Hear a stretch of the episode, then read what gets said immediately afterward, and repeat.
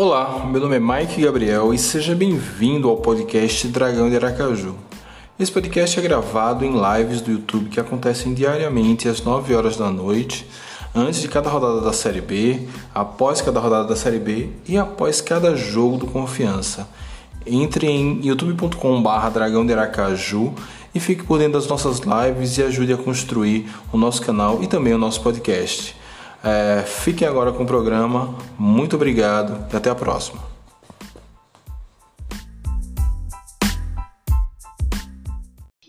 Estamos ao vivo. Aí chegou o momento da tempestade perfeita. Goleada que nós não esperávamos, uma mudança de técnico, o DM está esvaziando, chega um novo goleiro, nossa principal contratação na temporada está voltando de lesão, já está na fase de transição cada vez mais próximo.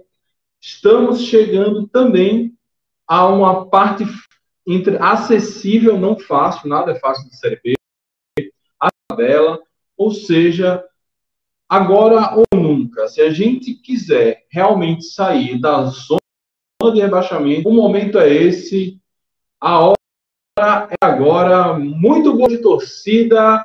Salve, salve. Espero que vocês tenham visto. Espero que dê tudo certo aqui. Mudei a plataforma de última hora. Fiz o, o, a live de última hora. Era para ter feito isso ontem, após o jogo. Mas eu tive problemas, não pude fazer. Depois a gente explica um pouquinho o que aconteceu. É, e hoje foi dia dos pais, meu aniversário, então fiquei com meu pai. Acabei só chegando em casa agora, por isso que eu abri essa live agora a gente precisava registrar esse momento, até porque depois de amanhã já tem jogo de novo, então é, muita coisa acontecer. Boa noite aqui para o meu amigo Pedro Antônio e Henrique Cavalcante. Pedro aqui falando, opa, milagres ainda existem, exatamente. O Henrique Cavalcante Nunca critiquei o Dragão, exatamente. Eu mesmo, se um dia eu disse que era para a gente se abraçar com o rebaixamento, eu, eu não falei isso, eu estava era bêbado. É... Wilson Tales, mandando boa noite, boa noite, Wilson. Adam Ilustre da pergunta melhor. Tô sim, cara. Ontem, não sei se foi no café da manhã, no almoço, comi alguma coisa, me fez bem. É, e realmente eu preferi é, não forçar eu acabei assim, deitei para descansar e descanso, acordei 8 da noite com minha mãe me ligando, é, perguntando se eu, por que não tinha feito a live. É, então, mas sou bem melhor, graças a Deus. Hoje, inclusive, ontem eu saí para comemorar, hoje eu saí, passei o dia lá com meus pais, enfim, tudo certo, graças a Deus. Confiança ganha, minha saúde se reste imediatamente. O Lanterna não aposta no líder, por isso eu amo futebol. E Lins Oliveira, Vila Craque. Pois é, vamos começar a falar um pouquinho do jogo. Eu não vi o jogo, é, eu nem li as resenhas do jogo, mas eu falei um pouquinho sobre. Eu só vi os vídeos dos melhores momentos, aí o relato dos meus pais, enfim, o relato da turma. É, então, vamos aqui conversando com vocês. O Williams é muito melhor que o Thiago Reis, pelo menos o Williams se mexe mais e ajuda a marcar. Pois é, teve essa mudança aí de Williams, né? Eu, enfim, como eu falei, estou completamente aqui alheio ao jogo, é, não consegui assistir o jogo tudo. Inclusive, hoje eu mudei de plataforma, estou testando o Restream.io mais uma vez, porque com essa plataforma eu posso também jogar na Twitch. Me dá feedback se vocês preferem a outra, a outra plataforma, porque aí a gente vê. Eu fiz um teste no meu canal live no canal, e até que deu, deu legal. Por isso que eu estou testando mais uma vez aqui. Vamos ver como é que rola.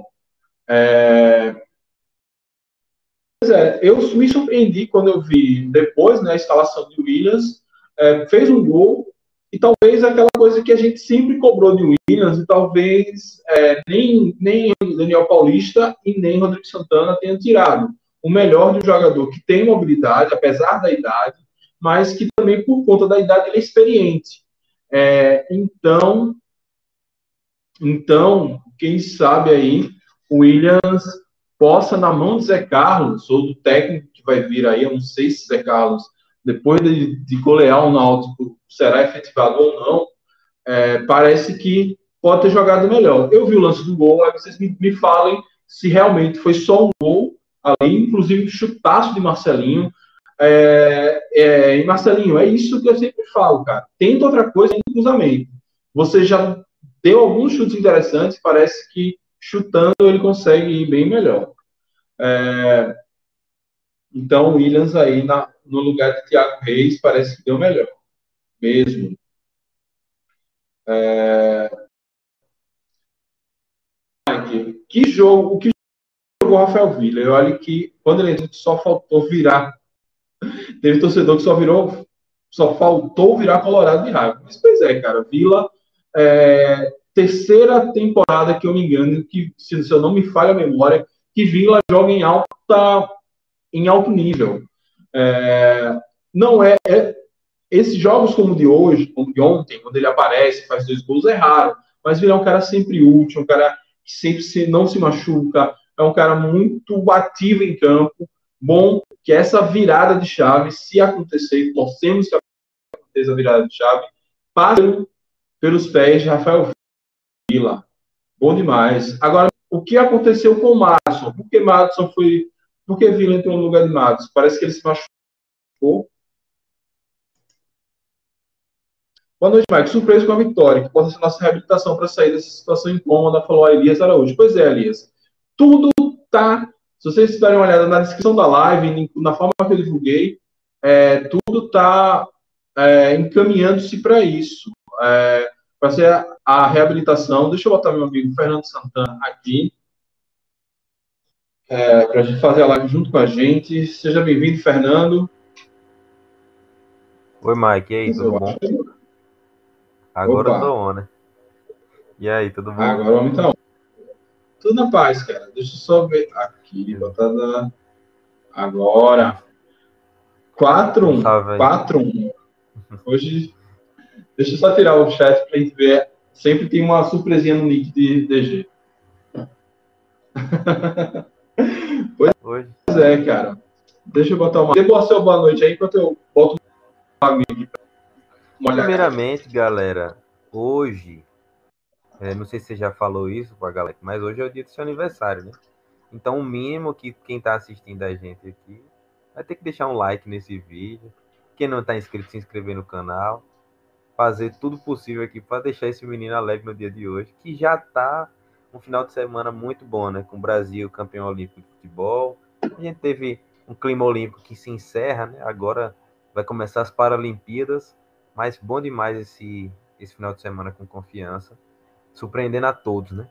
Muito bom poder estar tá aqui, saindo dessa lama que a gente estava totalmente jogado e sem condições de ver um horizonte. E hoje, pelo menos, a gente consegue ver né, um horizonte pela frente.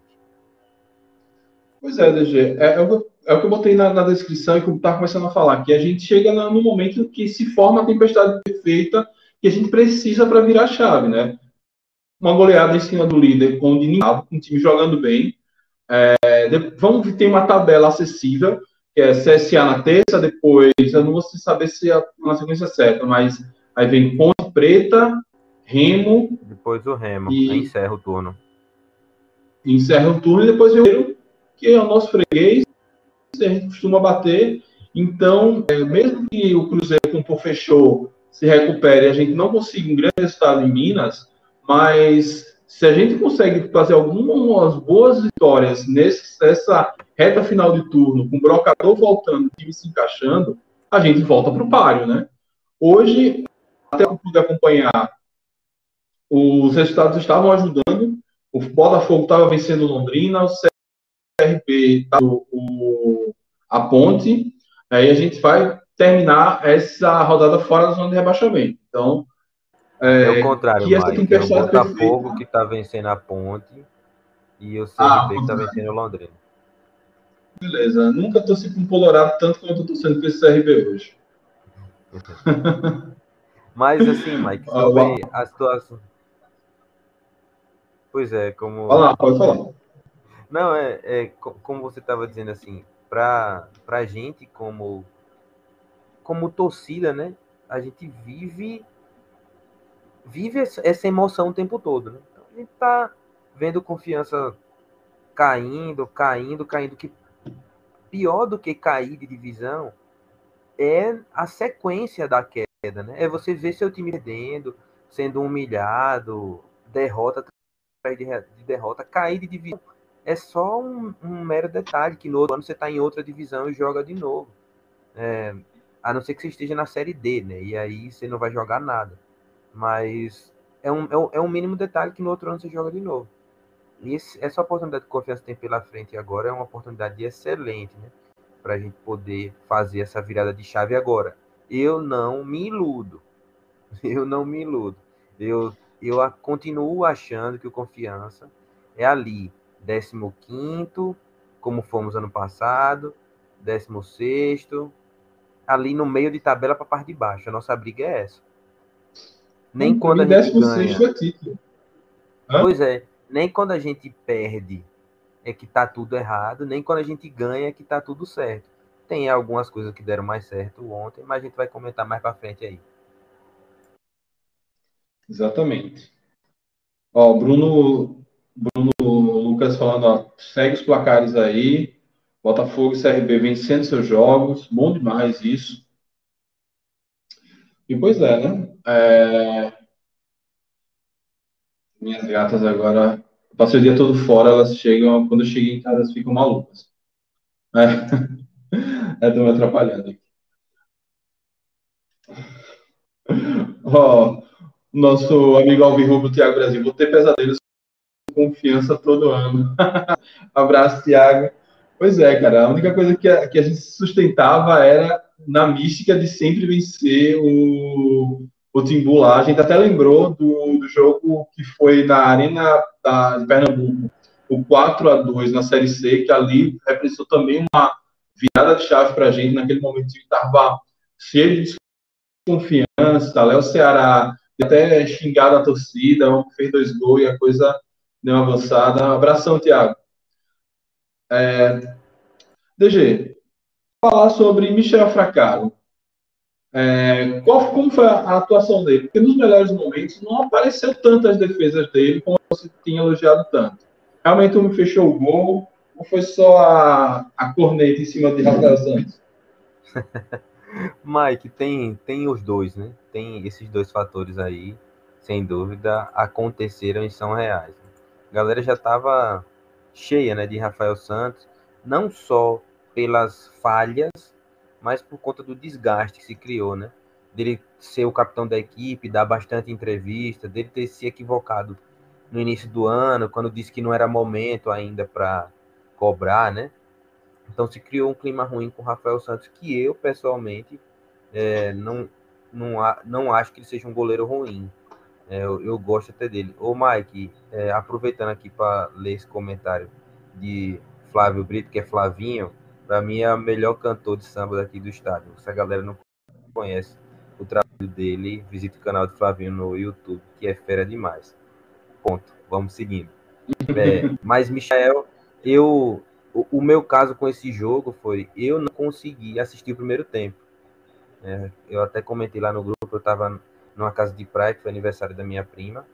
E eu só vi o segundo tempo, tomei o um susto, né? Quando eu vi que tava 2 a 0 E, rapaz, não, não entendi, né? Entrei em choque.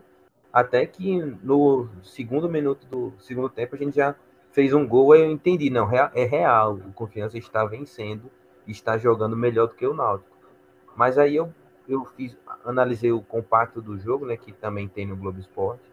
E Michael ele foi exigido mais naquele finalzinho, né? É, quando o Confiança já estava com o placar construído. Ele fez algumas defesas interessantes é, e que, rapaz, eu tenho certeza que ele vem para somar no elenco, sabe? É um cara que já mostrou que tem condição de brigar diretamente com o Rafael. E se for da, da vontade do treinador, principalmente por mim, é, as oportunidades devem ser dadas, né? A gente não tem por que colocar Rafael num pedestal, não. Mas Michael chegou e mostrou que pode ser titular da equipe, sim. Tamo junto, Flávio. Tamo junto. É, DG, não assiste o primeiro tempo contra o CSA, não. Se tiver ganhando de novo, você assiste. Eu já perguntei é, quando eu aluguei na casa de praia também. Oi? Eu já perguntei quanto é o aluguel lá na casa de praia pra eu ir pra lá toda vez. o negócio é então assistir. É o próximo jogo, na hora do jogo eu vou dormir. É... Então, DG, eu também compartilho com a sua opinião. Acho que não vejo o Rafael como um grande mal do confiança. de longe não foi pela má fase, mas realmente, Rafael era o goleiro que fazia, pegava as bolas defensáveis. Algumas bolas que a gente via que outros goleiros na Série B estavam catando, ele não catava. É, e aí pode ser que o Michael venha é, embaixo da trave, como também tem uma, uma, uma chacoalhada. Ele chegou com um perfil de liderança. Eu até falei assim: é, liderança normalmente se conquista, ele não chega dizendo, ah, eu sou o líder, mas parece que o rapaz ele tem estrela mesmo. Chegou aqui já no primeiro jogo, já foi goleada, muito elogiado pela torcida, caiu na graça da torcida. É, homens de bigode, acabam.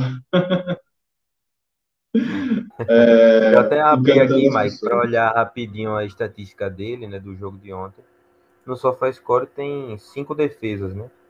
Cinco defesas para Michael, a nota 8.4. Ele ganhou a maior nota da equipe. A maior nota da equipe. E se brincar, deve ter sido a maior nota do Confiança nessa Série B. Eu, depois eu faço esse levantamento aqui e trago a informação. Mas nem Vila, que fez dois gols, quer dizer, uhum. Vila. Não, Vila ganhou 8,5, só que ele tá no. Ele começou de reserva, né? Aí não apareceu, mas enfim, Michael já não é a maior nota. Mas ele fez uma, uma defesa ali, uma falta de Jean Carlos, que eu até falei no vídeo da análise tática. Eu tive a impressão que ele meio que jogou para o vídeo, sabe? Que é uma bola que ele podia ter tirado para cima, assim, ele deu um, numa falta de Jean Carlos. Ele meio que hum. deu um pulão assim para sair bonito no vídeo. Eu acho que se ele metesse um tafarelzão, metesse a mão só, fazia defesa do mesmo jeito. Mas o cara quer a vaga, né? É bom isso. Eu gostei demais dessa raça do time ontem. Muito ligado. Pois é, um bom velho enxame, né? Aquele enxame. É, o Bruno Lucas falando que teve umas bolas que ele pegou e Rafael não pegava. Pois é. O José Antônio aqui. Ah, o elenco do Dragão não é ruim, só não faz gol e sem resultados positivos o time cai, mas essa partida mostrou que é possível sonhar mais alto. Então, DG e galera do chat, aí, é, como eu falei, eu só vi os melhores momentos. Tem uma coisa com confiança e eu percebi no, no segundo gol de Rafael. O confiança, ele rifava muito fácil É, e que, por exemplo, no, no, segundo gol de Rafael, no último gol da partida, Berol jogada e toca para o meio em busca de Rafael. É, no primeiro gol, teve, foi um chutaço de Vila é, em direção ao gol, coisa que o time não estava chutando tanto ao gol fora da área. A obra Williams fez. O time tem sai um pouco daquele bumba meu boi irritante e tentou ser mais participativo? Será que teve esse dedo já de Zé Carlos? Ou foi mais acaso mesmo?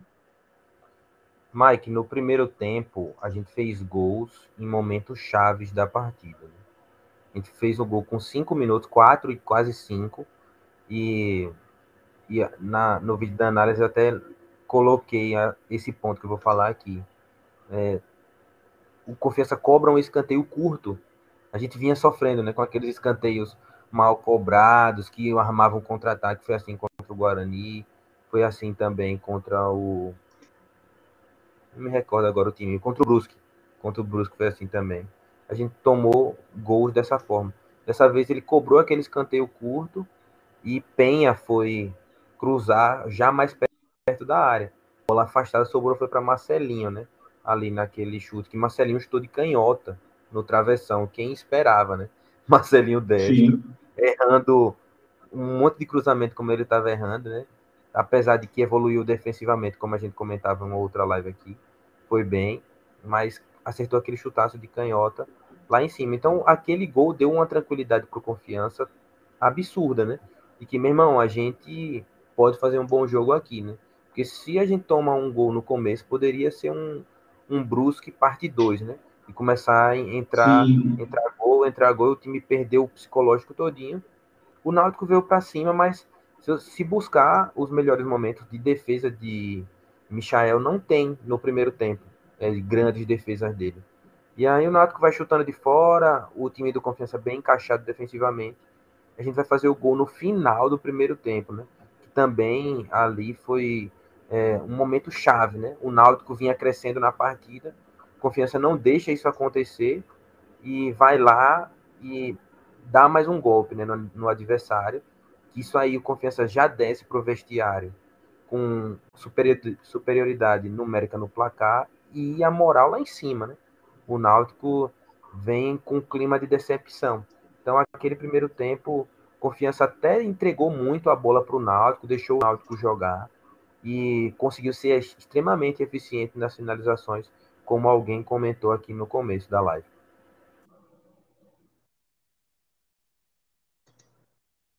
Ah, maravilha.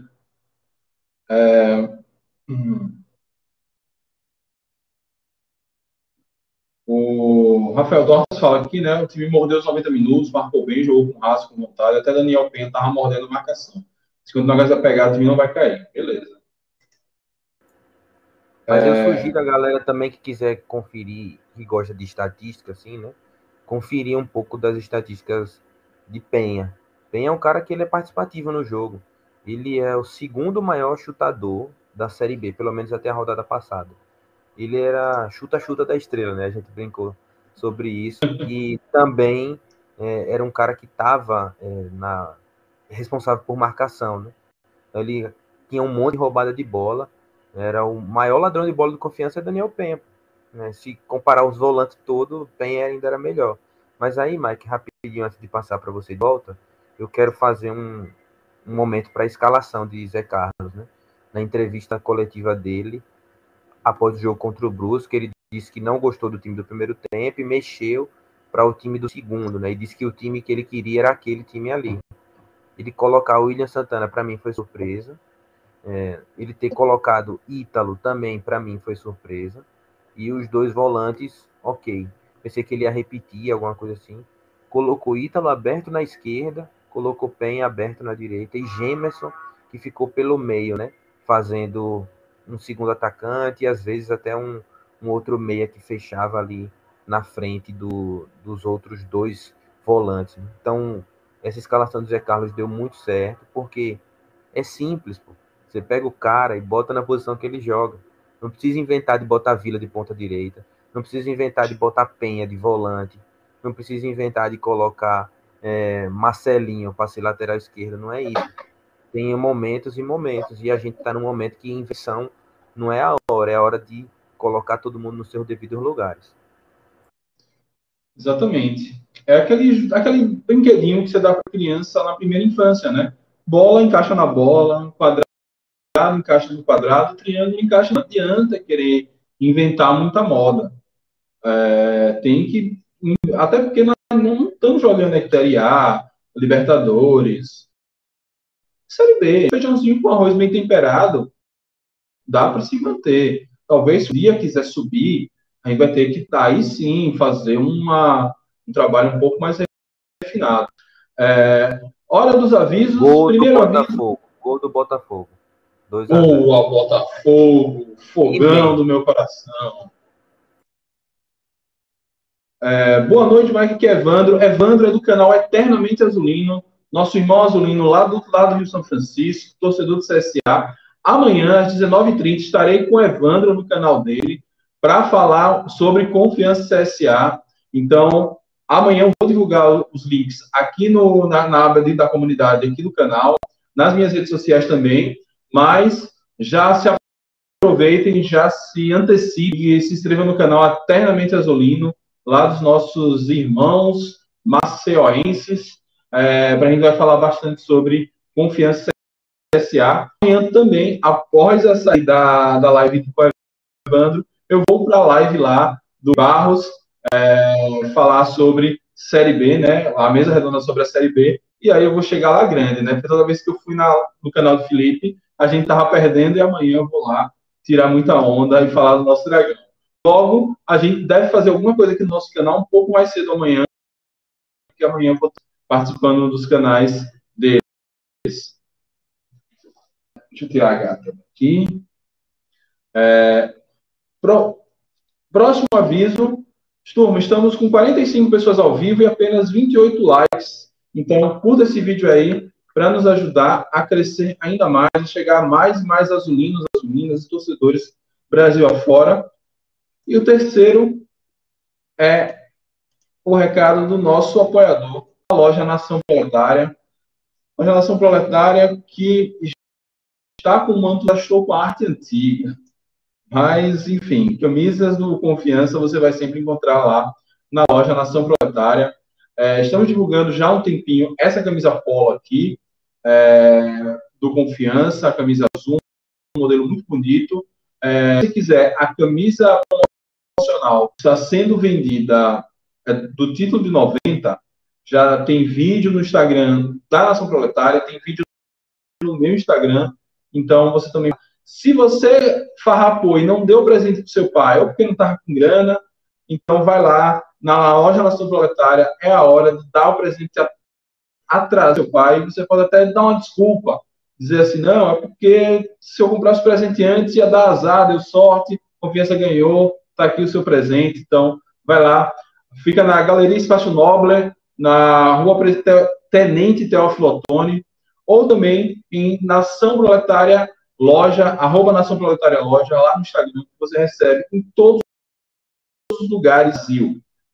Então, recado dado, um abraço aí para toda a turma da loja Nação Proletária. José Antônio, Umba Uba, Sul de Sergipe. Programa top, manda um abraço para oração, José Antônio, para Umbaúba, cidade que eu não conheço, uma das poucas cidades de Sergipe que eu não conheço, mas quem sabe um dia a gente dá uma passadinha por, aí.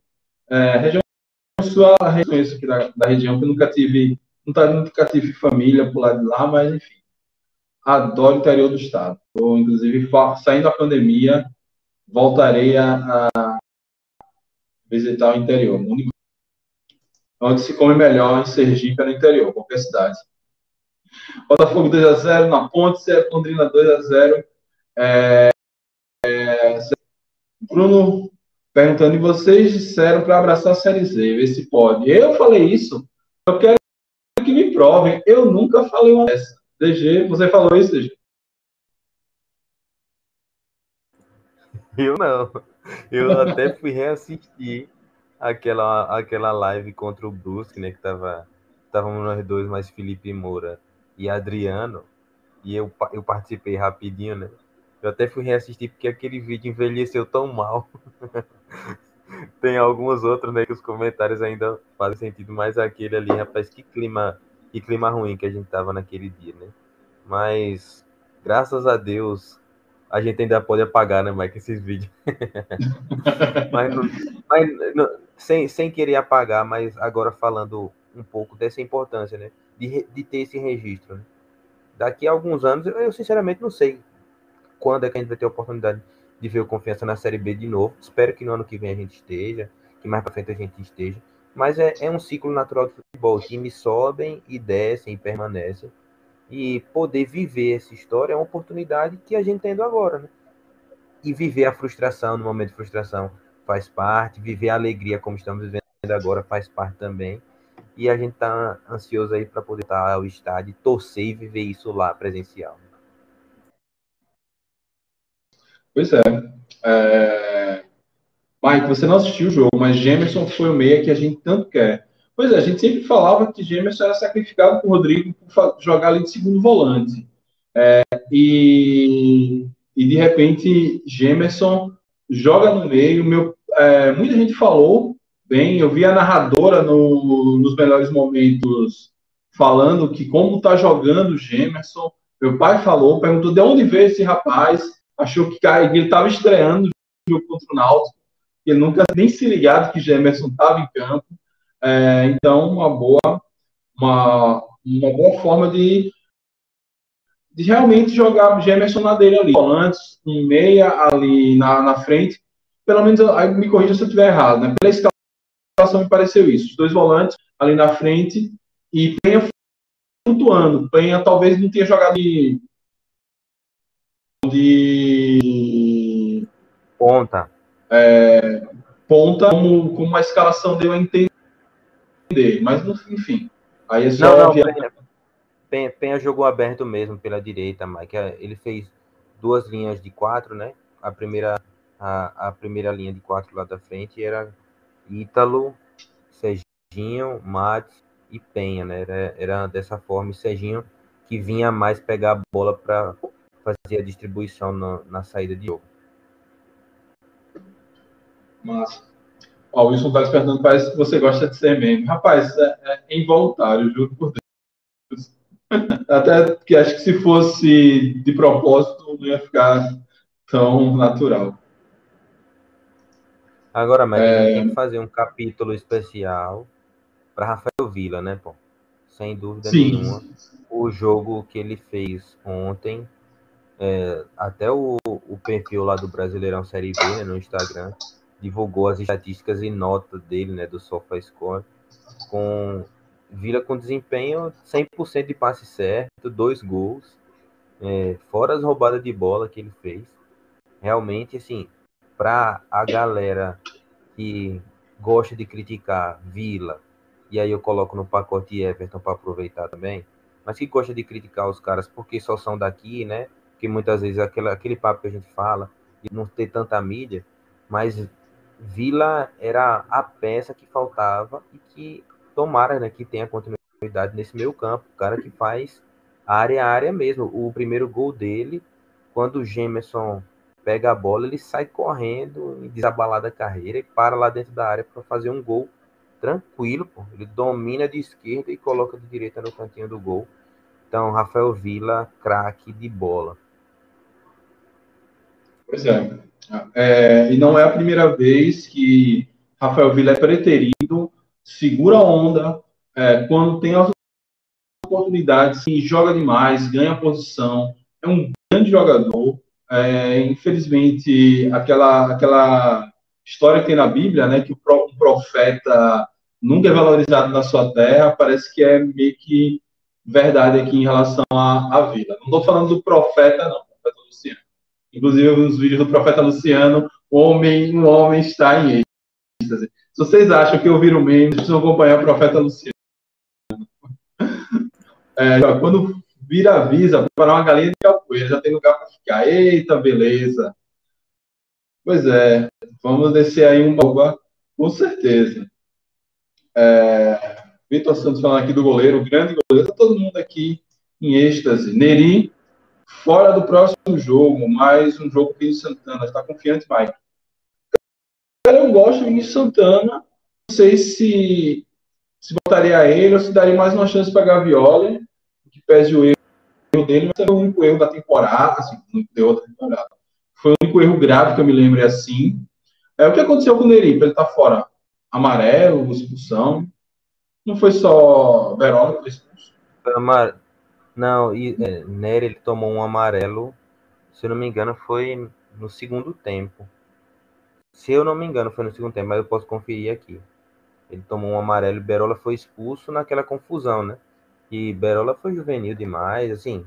Pô, você tá ganhando de 4 a 0 na casa dos caras. Pra que você vai arrumar briga, pô? Quem tem que estar tá nervoso são os caras lá. Mas, enfim, Exato. foi expulso, vai, vai pegar um banco aí e a gente, pelo menos, deixou aquela berola dependência, né? Que agora, com esse resultado, a sequência que a gente mostra, né, com esse time aí que Zé Carlos colocou em campo, parece não depender tanto de Berola, né? E aí a gente tem outras opções, né? Brocador já está começando a, a voltar, né?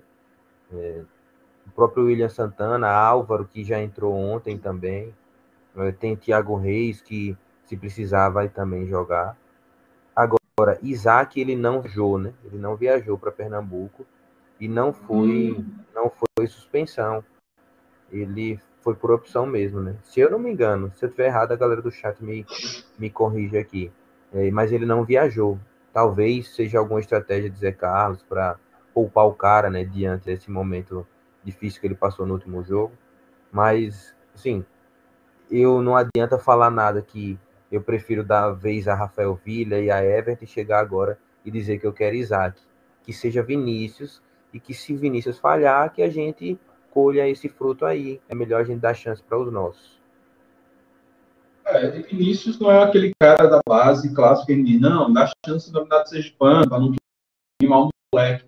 O cara já está de cima há três temporadas, entra em fuga e toda vez que entra, dá conta do recado. Não, nem sempre ele é brilhante, mas é um zagueiro que a gente tem uma certa confiança na, na participação dele. É, pode ser. Então, aqui, ó, você está perdendo, falou com emoção, não com a razão. Eu não entendi essa mensagem aqui, né? Falando até, até entendo que só vem quando o time perde. Mas não. Agora, porque hoje é, a gente só venceu três, né? Então difícil alguém vir ou quando o time ganha. Fora das participações. Não. Eu não sei se estava falando da gente dois ou do, dos outros dois do programa passado. Que hoje tem. tem a galera tá comentando bem aqui, né? E, e acaba que a gente lê o comentário às vezes de coisa para trás. Pois é, hoje o improvável aconteceu. Chute de esquerda, Marcelinho, que há mais de um mês não jogava, e do predestinado Vila, que só entrou porque Madison se machucou. Pois é. é vamos ver, assim, esse recorte com o Zé pequeno, né? Teve jogo contra o Brusque, foi catastrófico, o time foi engolido pelo Brusque. É, muitos botaram ali, o próprio Zé Carlos falou muito de uma melhora no segundo tempo, que a gente jogou muito mais na conta do Brusque ter tirado o pé, mas quem realmente teve essa melhora no segundo tempo do Brusque foi mais ou menos, pelo que o DG falou, a base para o time do primeiro tempo que venceu o Náutico. Esperamos que contra o CSA siga assim. É, Vila tem que ser titular, falou Wilson Tales. É, Vila, peça que o professor Pardal queria dispensar. Cara, e que dupla fantástica na beira de campo, que é Zé Carlos e Bibi. Terminaram os jogos com vitória do Botafogo e CRB. Fogão e CRB, nunca critiquei. DG, para mim sua imagem está congelada. Então, quando quiser falar, pode falar. Está congelada? você vai. Está congelada para mim. Não sei se na live, no, no resultado final, está funcionando, mas para mim está congelado aqui no meu minha tela de controle. Voltou? Então pode, quando você quiser se manifestar, pode me cortar na boa. Não, mas não voltou não. Eu não sei, cara. Agora tá fechado. Vou olhar aqui fechei... pelo, pelo. Eu fechei e abri, mas enfim, eu olho também aqui, eu tô com a aba aberta. Ah, não, tá. Voltou, voltou. Beleza. Ó, parabéns ao Confiança. Gilberto Júnior foram injustos com ele. É, cara, assim, Gilberto, para mim, assim, eu sempre defendi Gilberto, nunca achei que ele fosse dos piores ali, mas.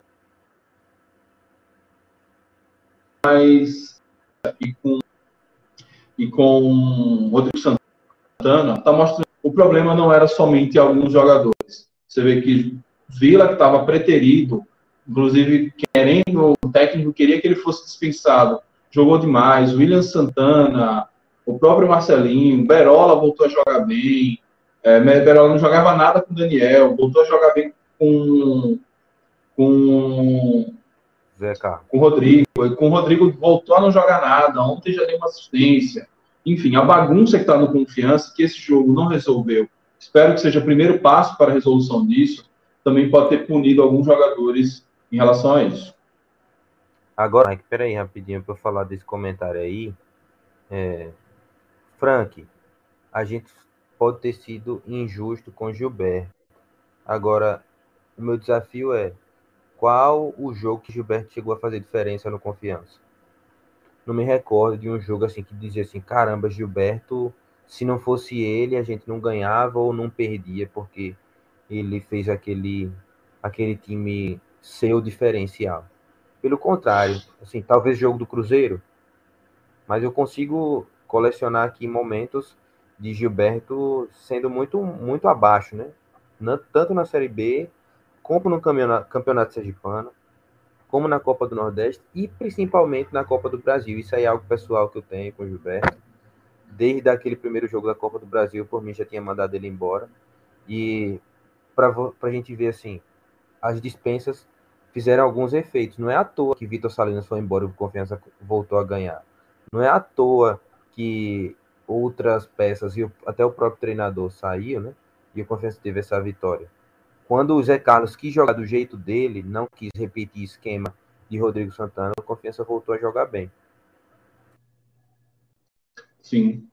É, é, eu sempre sou cego disso aqui, porque eu não vi o jogo, mas para mim o que os relatos que mais me deixam confiante é que não é assim, o existe vitórias por 4 a 0 no banco. Assim, já vi acontecer, é raro, muito raro, mas existe. Mas essa vez o time não só se fosse 1 a 0 e o time estivesse jogando bem como jogou ontem, acho que a torcida também estaria animada, também estaria feliz pelo, pelo empate.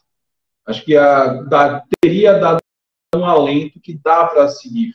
Mas, para nossa sorte, a, a, a gente, além de ter jogado bem, fez muitos gols, mas a, a retomada da tranquilidade. É, o Pedro aqui, né? Falando.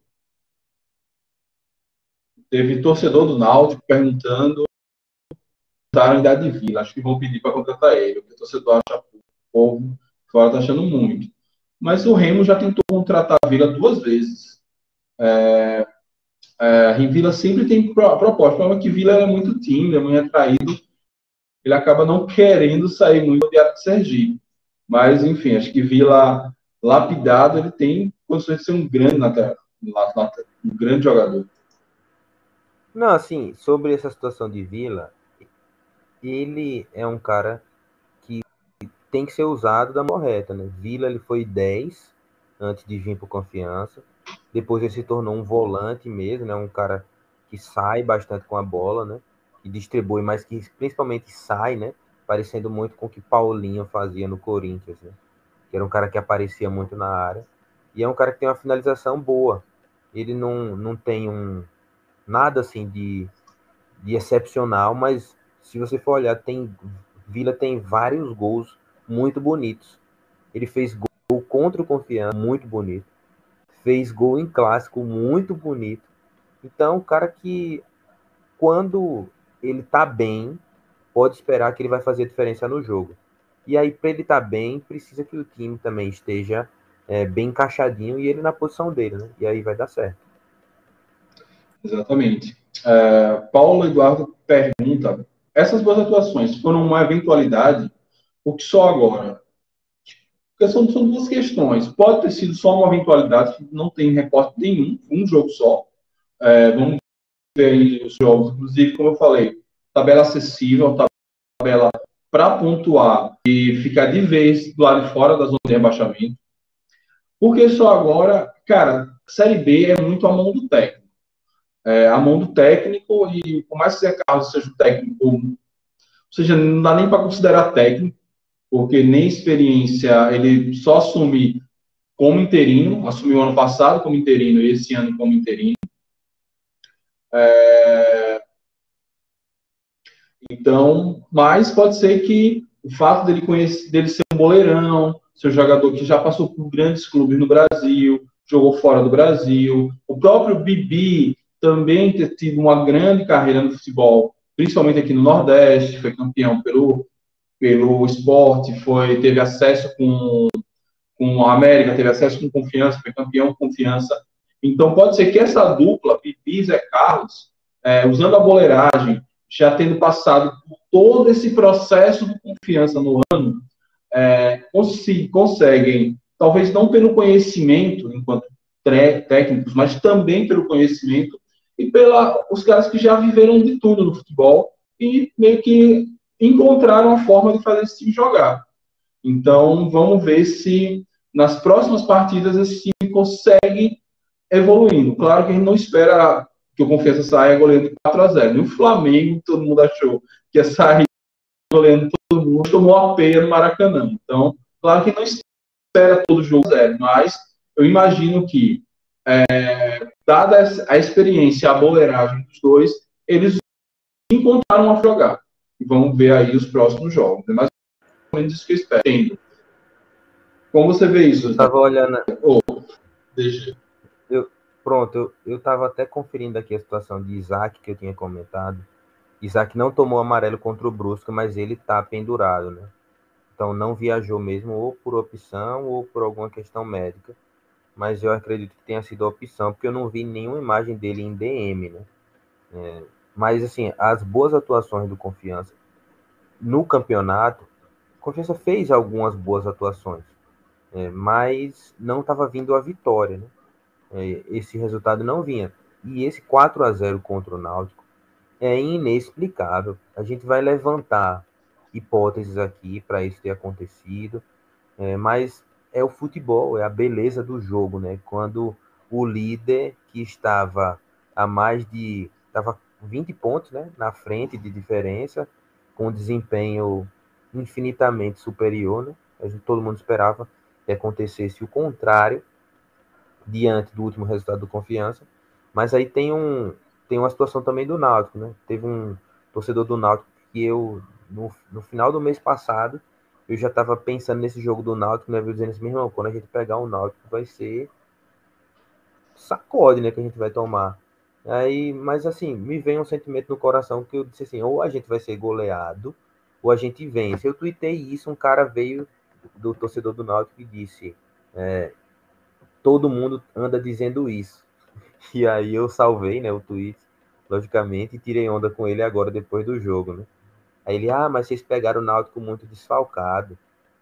Enfim, teve esse fator. O Náutico veio com alguns desfalques, mas também o Brusque tinha desfalque, o Coritiba tinha desfalque, o Vasco tinha desfalque, e o Confiança não soube aproveitar.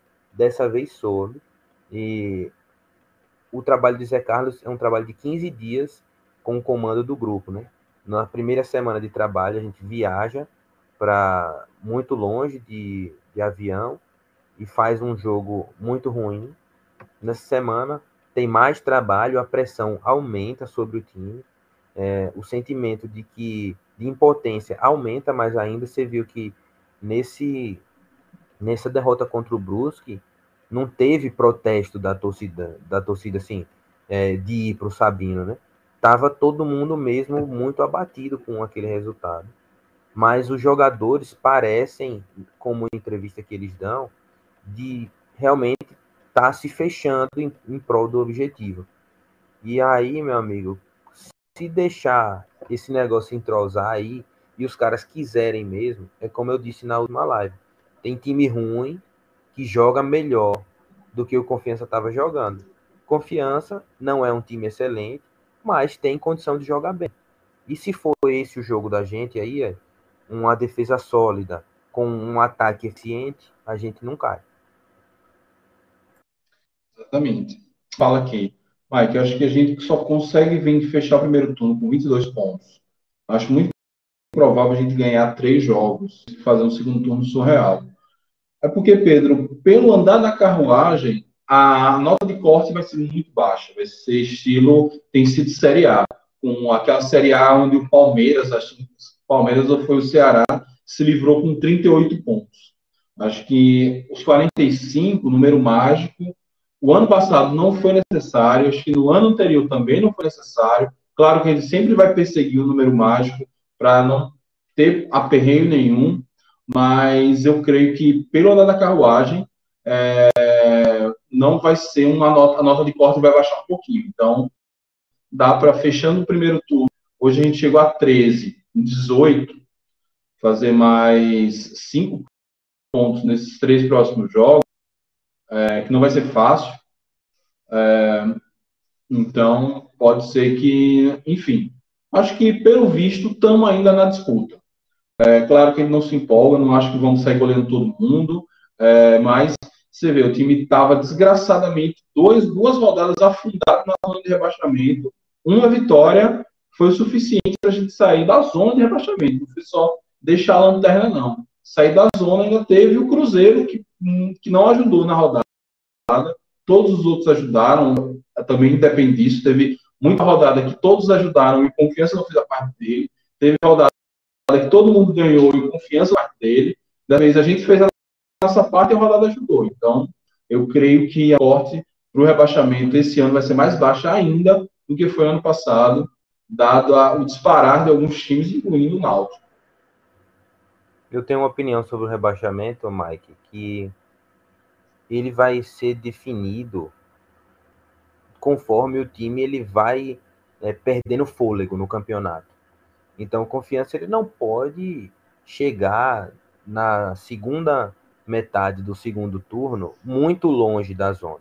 Porque senão aí, meu amigo, começa a virar desespero, né, a situação fica ruim demais, assim, até para se trabalhar, o clima interno dos jogadores, até os caras deixam de acreditar né, que é possível. É, a gente tem que, como qualquer time que quer se livrar né, desse rebaixamento brigar pela permanência, tem que começar a construir isso agora, né? Se a gente, por acaso, improvavelmente, conseguir essas três vitórias agora, né? Não é impossível, mas é improvável. A gente conseguir, ótimo, excelente. Começa o segundo turno também já embalado, né? Para fazer mais pontos. Mas a prioridade, como eu vejo no momento, que eu faria é tentar permanecer vivo na competição, não deixar os resultados é, que são contados como derrota, né? Por exemplo, quando a gente pegar mais na frente, é, até o próprio Goiás, né, que é ali no começo, é, a gente foi enfrentar o Curitiba novamente, que esses resultados eles não influenciem tanto é, na nossa na nossa competição, né? Nossa competição, nossa briga direta agora no segundo turno tem que ser contra os adversários, né? Que estão brigando contra o rebaixamento também. Exato. Vamos ver aí como, como segue. Realmente, é, essa coisa, como alguém botou aí, 45 pontos. Na projeção atual é meio de tabela. Né? É, talvez a gente possa ter uma olhada de como estava a zona do rebaixamento na décima quinta rodada. Essa? Sexta, décima Isso, sexta. na décima quinta rodada do ano passado, a gente vai ter uma noção melhor. Não, é, décima sexta, mais. Décima sexta, né? Isso. É, Zé Carlos seria o cara ser efetivado ou confiança precisa de um teste cascudo para tentar se manter na Série B? Boa pergunta aí do Dog. Muita gente fez essa pergunta também, né? Paulo Eduardo fez essa mesma pergunta. É... Carlos Filho. É... Casa. O que, é que você acha, DG? Segue com o Zé Carlos? Segue na, na busca de um novo técnico? Ou, enfim, tenta já buscar um novo técnico para ele chegar na maré boa, não precisa já chegar com a vida complicada. Em uma outra situação de campeonato, né, sem essa regra de dois treinadores, eu já traria um novo treinador, né, para o cara poder chegar nessa fase boa, né, já vendo o trabalho do time, é, com a vitória, já fazia aquele bate-bola com o Zé Carlos ali para Zé Carlos ir passando né, o que ele via do confiança. É, mas com essa regra da, dos dois treinadores, eu acho que enquanto o Zé Carlos estiver rendendo no confiança, né, próximo jogo é um jogo que, se a gente consegue a, a vitória ou empate, ainda dá para permanecer com o Zé Carlos. É, nesse momento, depois desse resultado de 4 a 0 é, seria precipitado trazer um treinador agora, né? só a gente só pode gastar mais um cartucho. E aí a gente não sabe se esse momento de transição, que não vai ter tempo agora, né? O jogo é, é depois de amanhã já. Então, os caras amanhã já se apresentam para concentrar e jogar né, na terça-feira. É, por mim, agora é o momento de dizer Carlos. Mas vamos, vamos monitorando né, o mercado para ver o que, é que aparece por aí. É, acho que o, o. A palavra é essa, em monitorando o mercado. Tem a questão que você falou da nova regra. Você vê o Vitória está enroladíssimo com isso. Não sei como é que eles vão desatar esse nó. Porque Rodrigo, Rodrigo Chagas está dizendo: Ei, não fui demitido, é, não teve acordo, foda-se, tá ligado? É, já demitiram Ramon, efetiva, confirmando-se a demissão de Rodrigo Rodrigo Chagas, que o Vitória fica impedido de contratar técnico e vai ter que ir com o Amador, que é técnico da base, que inclusive já tentou ser efetivado em algum momento e não deu certo. Enfim, ontem perderam para o Vasco, tá? Então, uma situação complicada lá no Vitória. É, e realmente o mercado não está bom. Então, vamos monitorando o mercado, ver inclusive o que é que o time tem a falar E também tem muito disso, né? Se o time quer a, a dupla secar se o time está, o elenco está, assim, gostando desse momento, desse perfil mais boleirão, é, e está correspondendo em campo, eu não vejo também você dar essa liberdade do time poder, vamos dizer, escolher o treinador. Até porque vai que chega um treinador que o time desgoste, e aí pode pagar muito surpreendente. Então, acho que o foda é ficar essa coisa sempre de interino, né? Talvez a Carlos entenda é, é, que ele vai ficar sempre interino por conta da regra, é, mas que ele entenda que essa interinidade não seja uma corda bamba eterna. Então, e, e, monitorando o mercado, porque realmente são poucos técnicos que viriam é, dentro do orçamento de confiança, até que precisasse gastar um pouco mais, é, como se pensou em pintado, pintado hoje está na Série A, tá na chave. Então, é, realmente, mercado, mas dar a confiança e a tranquilidade que o trabalho do Zé Carlos precisa. Afinal de contas, contas querendo, querendo ou não, ele é o técnico que está aí, é, ele vai ter que ir até onde não dá.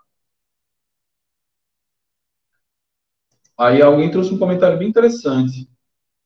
Acho que não foi esse que eu cliquei.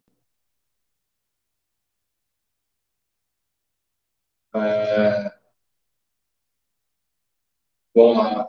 Primeiro trazer um técnico e o cara bagunçar, como aconteceu com o Corinthians. Com o auxiliar da casa, o Corinthians estava comendo a bola e ganhando tudo. Trouxe o Silvio e bagunçou tudo. Eu não acompanho tanto Corinthians para saber se era isso ou não. Mas acho que era Coelho, o auxiliar que vocês estão falando. É, realmente, eu vi alguns torcedores do Corinthians falando bem dele, mas tem tempo. Foi na época que eu estava monitorando o Renan Areias. Estava monitorando o que a torcida do Corinthians falava de Renan Areias e acabei caindo em algumas threads lá, falando bem desse cabra, desse coelho aí. Pode ser. Não é a primeira vez que a gente vê acontecer assim, de auxiliar tomar, pegar o time e levar o time longe.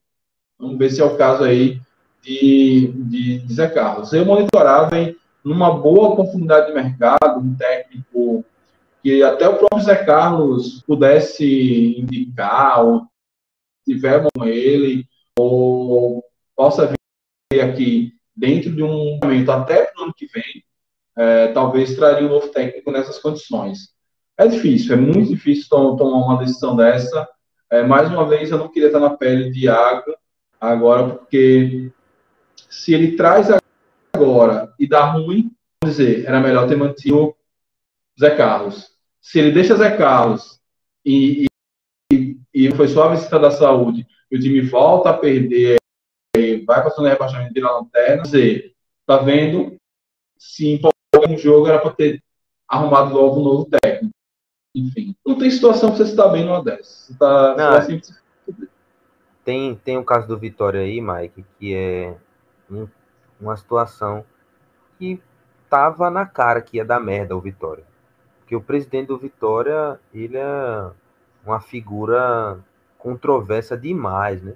Que arranja problema com o jornalista, que arranja problema com o jogador. E para arranjar problema com o treinador é só isso, né? Então ele arranjou problema com dois treinadores.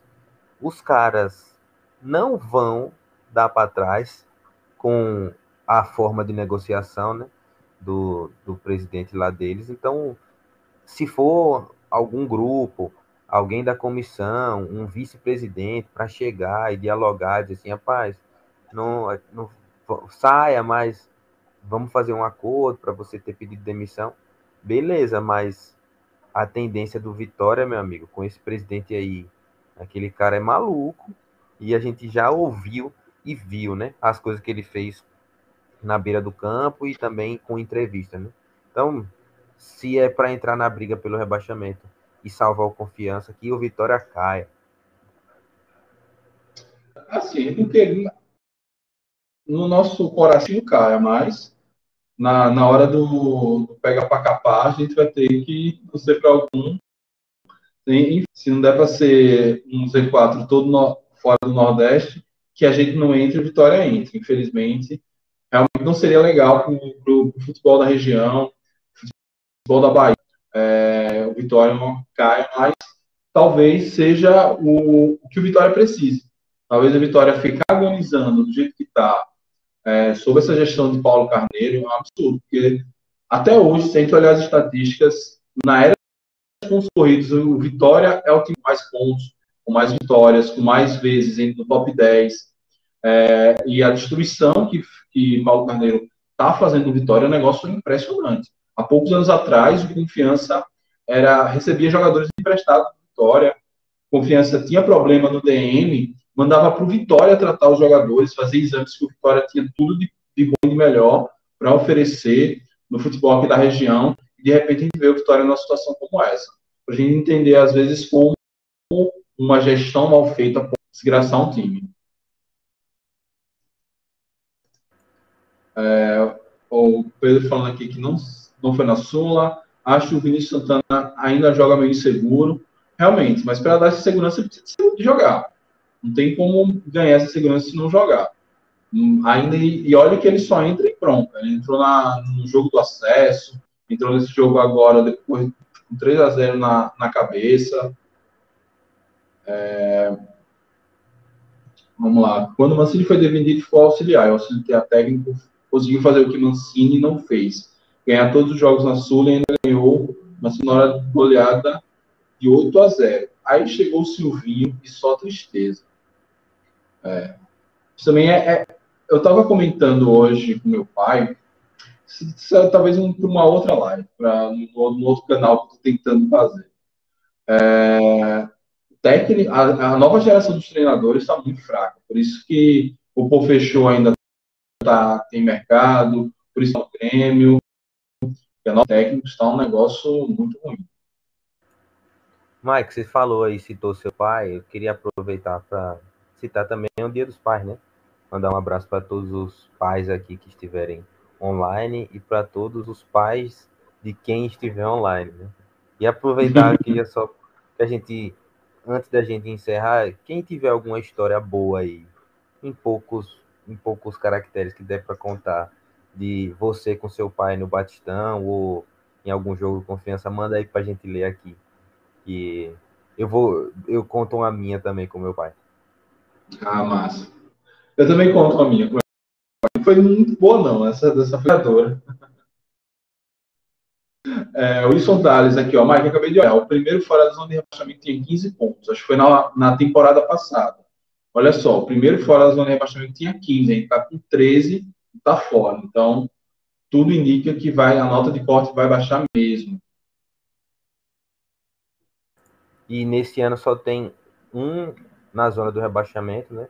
Que é o Vitória agora, né? Com encerrada a rodada. E, e nos anos anteriores, só no ano passado que nenhum nordestino caiu, né? Alguns anos para trás, se não me engano, cinco anos, cinco, seis anos para trás, sempre vinha caindo pelo menos um nordestino, né? E no ano passado não caiu nenhum. Tomara que aconteça novamente. Tem chance de não acontecer, porque a gente tem times que podem realmente brigar aí por esse rebaixamento. Né? O Z4 hoje é Brasil, Londrina, Ponte e Vitória, né? Aí acima, Confiança, Cruzeiro, Vila e Remo. Então, desses aqui, eu acredito que está todo na briga. Pois é, trocaria o Vitória pelo Remo, todo mundo seria feliz. Ou pelo Remo o quê? Pelo Cruzeiro. Pelo Remo também. Mas o Cruzeiro entra na frente aí. É, é... se o Remo cair, Enes vem de volta, pô. Boa, boa, boa. Pode ser também. É, boa noite, Mike DG. Confiança bem. Michael veio botar Rafael para esquentar o banquinho. Vila acabou com o jogo. Tudo muito bem. Será que Michel deu segurança defesa para mim? Sim. Pode ser, né, DG? Que o goleiro que dá segurança defesa é, deixa o time mais confiante, sei lá. Nunca joguei bola, no caso de Michael, eu acho que ele foi como eu comentei anteriormente, né? As, as defesas deles apareceram do segundo no segundo tempo, já, já quando o Confiança estava com o resultado praticamente garantido. A diferença de Rafael Santos é que ele é um goleiro que costuma jogar com os pés. Então não deu para ver essa característica em Michael. É, Rafael ele tem esse pacote, né? que ele tem uma boa reposição de bola, mas quando ele erra, meu amigo, ele dá o gol, né? É, acontece com uma certa frequência, aconteceu bizarramente contra o Goiás, Em alguns outros jogos ele tenta acertar uma fatiada, coloca no peito de um atacante que sai cara a cara. Enfim, tem o pacote Rafael Santos e Michael a gente ainda não conseguiu ver isso. Ele até fez uma jogada que ele driblou o atacante, né, fingindo que ia chutar e meteu de canhota. Então, pode ser que seja uma opção para Rafael nesse sentido, mas a gente precisa ainda ver mais minutos dele. Oh.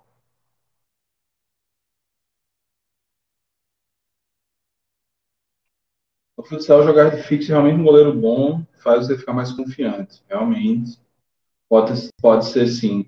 Não só acho que a qualidade do goleiro, se muda o clima, enfim, não sabe como era a relação de Rafael com outro com o elenco. É... Tem, também o, o fato da liderança que Michel parece ter, ter trazido com, com ele, enfim, muita coisa pode ter acontecido aí.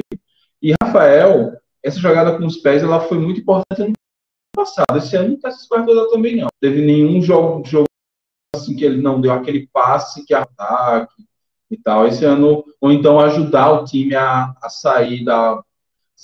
É, organizar a saída de bola, como ele fazia muito.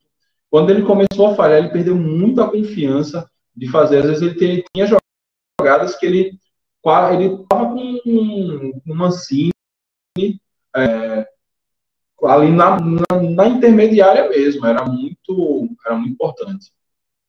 E esse, esse ano ele perdeu isso. O Pedro aqui perguntando quantos anos eu fiz. Estou fazendo 40 anos.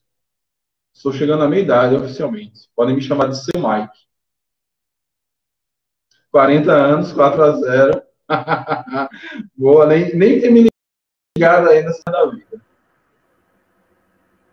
Então toma. É... Olha, o Adam falando aqui que goleiro. É... Goleiro tem que saber jogar com as mãos. É, tem isso também. tem que saber jogar com as mãos e se conseguir jogar com os pés é um bônus. Né? É, Aí o que, que acontece? É que tem goleiro que com as mãos não vai tão bem, mas ele tem esse diferencial dos pés e às vezes é isso que faz ele ser colocado ou não. O outro é tão ruim quanto ele com as mãos, né? Uhum. Vamos lá, todo desarme dos zagueiros, Michel gritava para incentivar o time, time de espírito de liderança. Aqui também, ele é um cara que é, eu não me lembro agora quando eu fiz a ficha de, de Michel, não sei se é dele, mas ele, vamos dizer, enquanto o Rafael Santos, ele já teve o ápice da carreira, já está numa fase mais de acomodação, está quase na minha idade, está quase um quarentão. Michael, 26. ele. 26, né? Então, ele, no Atlético, ele era de Vitor, um dos maiores ídolos da história do Atlético Mineiro. Aí, quando o Vitor se machucou, ele teve a oportunidade lá com o Dudamel. A Dudamel caiu no pau e foi eliminado pelo Afogados da Engazeira. Além disso, as informações que a gente recebeu lá da turma do Fala Galo é que Dudamel era um cara muito ruim era muito grosseiro, era muito autoritário. Isso meio que deu uma bagunçada demais. Aí chega o e sua paixão por Everson. É, quando chegou São Paulo, é, apaixonado, e fez, moveu céus e terras para trazer Everson, já tinha um outro goleiro, estava chegando na época no Atlético Mineiro, vindo do Cruzeiro. É, então ele saiu de titular ali na lesão de Vitor para o terceiro reserva e aí o Atlético Mineiro manda ele para Portugal para ganhar experiência internacional. Só que lá ele encontra Jordi, base do Vasco da Gama, que brilhou no CSA quando o CSA teve na Série A. Mais uma vez ele fica no banco ali sem grandes chances, porque realmente não tinha muito espaço para ele. Aqui, velho, é a chance da vida dele agora. Se esse cara quiser realmente ter uma com 26 anos já, se ele realmente quiser sair de ser o goleiro que é a sombra dos outros, a sombra de Everson, a sombra de Jordi, a hora dele é agora. Ele tem que agarrar com agarrar literalmente é, essa, essa oportunidade. Fora que ele passou um mês treinando só, né, pô? Imagina a Sim. vontade que esse bicho não tava de jogar, né? Ele só não tava mais com vontade do que careca, coitado. que só jogou um jogo. Mas é, esse, essa, essa análise é muito interessante, Mike. Um cara que vem para cá buscando uma oportunidade na carreira e ele com certeza estava atento, ou ele, ou o empresário, o pessoal dali do clube, para a situação de Rafael Santos, né? E que ele vem, ele vem para confiança para ser uma opção a Rafael. Então ele não veio é, sem saber de nada. Com certeza passaram um briefing para ele aí e ele entrou no jogo com o espírito de quem quer tomar a vaga mesmo. E isso é ótimo, isso é ótimo. Uhum. Pois é. Ó, Pedro, aqui estou seguindo que Marcelinho, quem vai ser nosso Daniel Paulista? Vamos vender ele com Tomara. Eu tô achando que vai ser Pedro Paraguai. Todo mundo fala que o moleque joga demais. Vamos ver. Peter, Peter Parker, rapaz. É, o, é, é, também um personagem da Marvel, né? Porque todos os, os personagens de Stan Lee é com a mesma letra, né? Peter Parker uhum. e os outros lá. Bom, mas, rapaz, assim. Stan Lee, quando ele ia botar o nome de personagem para facilitar a gravação na mente, ele colocava o nome e o sobrenome com as mesmas letras, né? Sim, então sim. era Peter Parker e Pedro Paraína. Então o cara já tem um nome mar marvelizado. Pois é. E pode até confundir o investidor, achar que é um paraguaio. Boa noite. O goleiro precisa defender Bem, goleiro de verdade, pés, deixa para os zagueiros. Manda um abraço para o Sorocaba. Um abração para o Sorocaba. É, tem um grande amigo meu que mora em Sorocaba, só que ele é colorado. Jogos. Inclusive, o Safado estava na torcida de São Bento quando a gente foi disputar acesso lá. Como é que chama ele de grande amigo, Mike? João Paulo. Jopa, se a gente conhece ele. Não, tô dizendo ele... É como é que chama uma pessoa dessa de grande amigo. de grande amigo.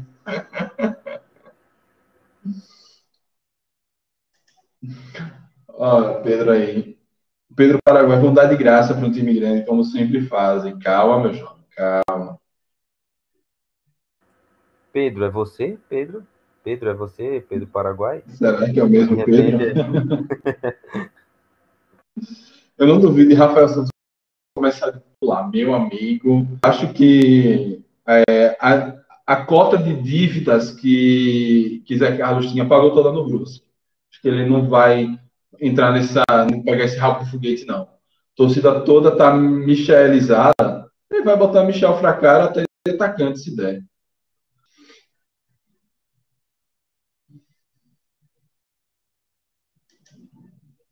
Como é, rapaz?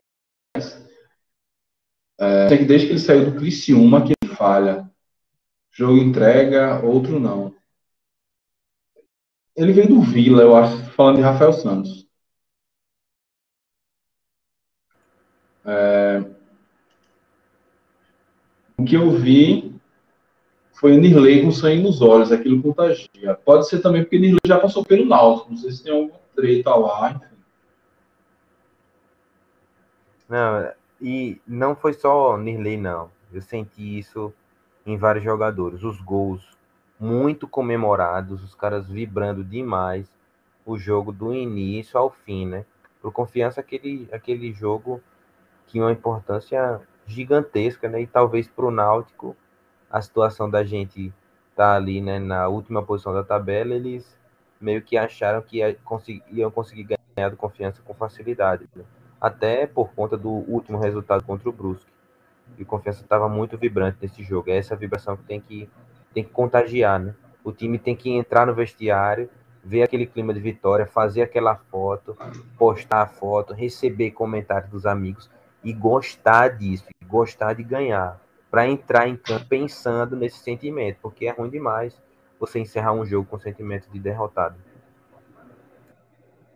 Pois é, Adam falando que tem bons amigos que torcem por do time do outro lado da linha do trem. Pois é, ainda dá tempo de pular o muro. Só vem para cá que a gente abraça. É...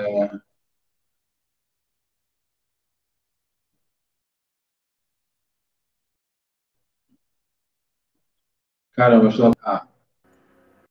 ele tá vindo bem. Já, a temporada desse ano de Nirley tá melhor que a do ano passado. Mesmo o time tá, tem tomado uma sacola de gols por aí. Mas enfim, né? Melhor é forte, viu? É. Ó, o RSR Futuro, Senhor Futuro. Eu sorri demais na live pós-jogo do Cast ontem. Pois é, cara. Ontem eu não fiz a live justamente para vocês poderem apreciar o Timocast. Mas vamos lá contar as histórias dos pais. Contar as histórias dos pais na arquibancada, na nossa homenagem ao Dia dos Pais.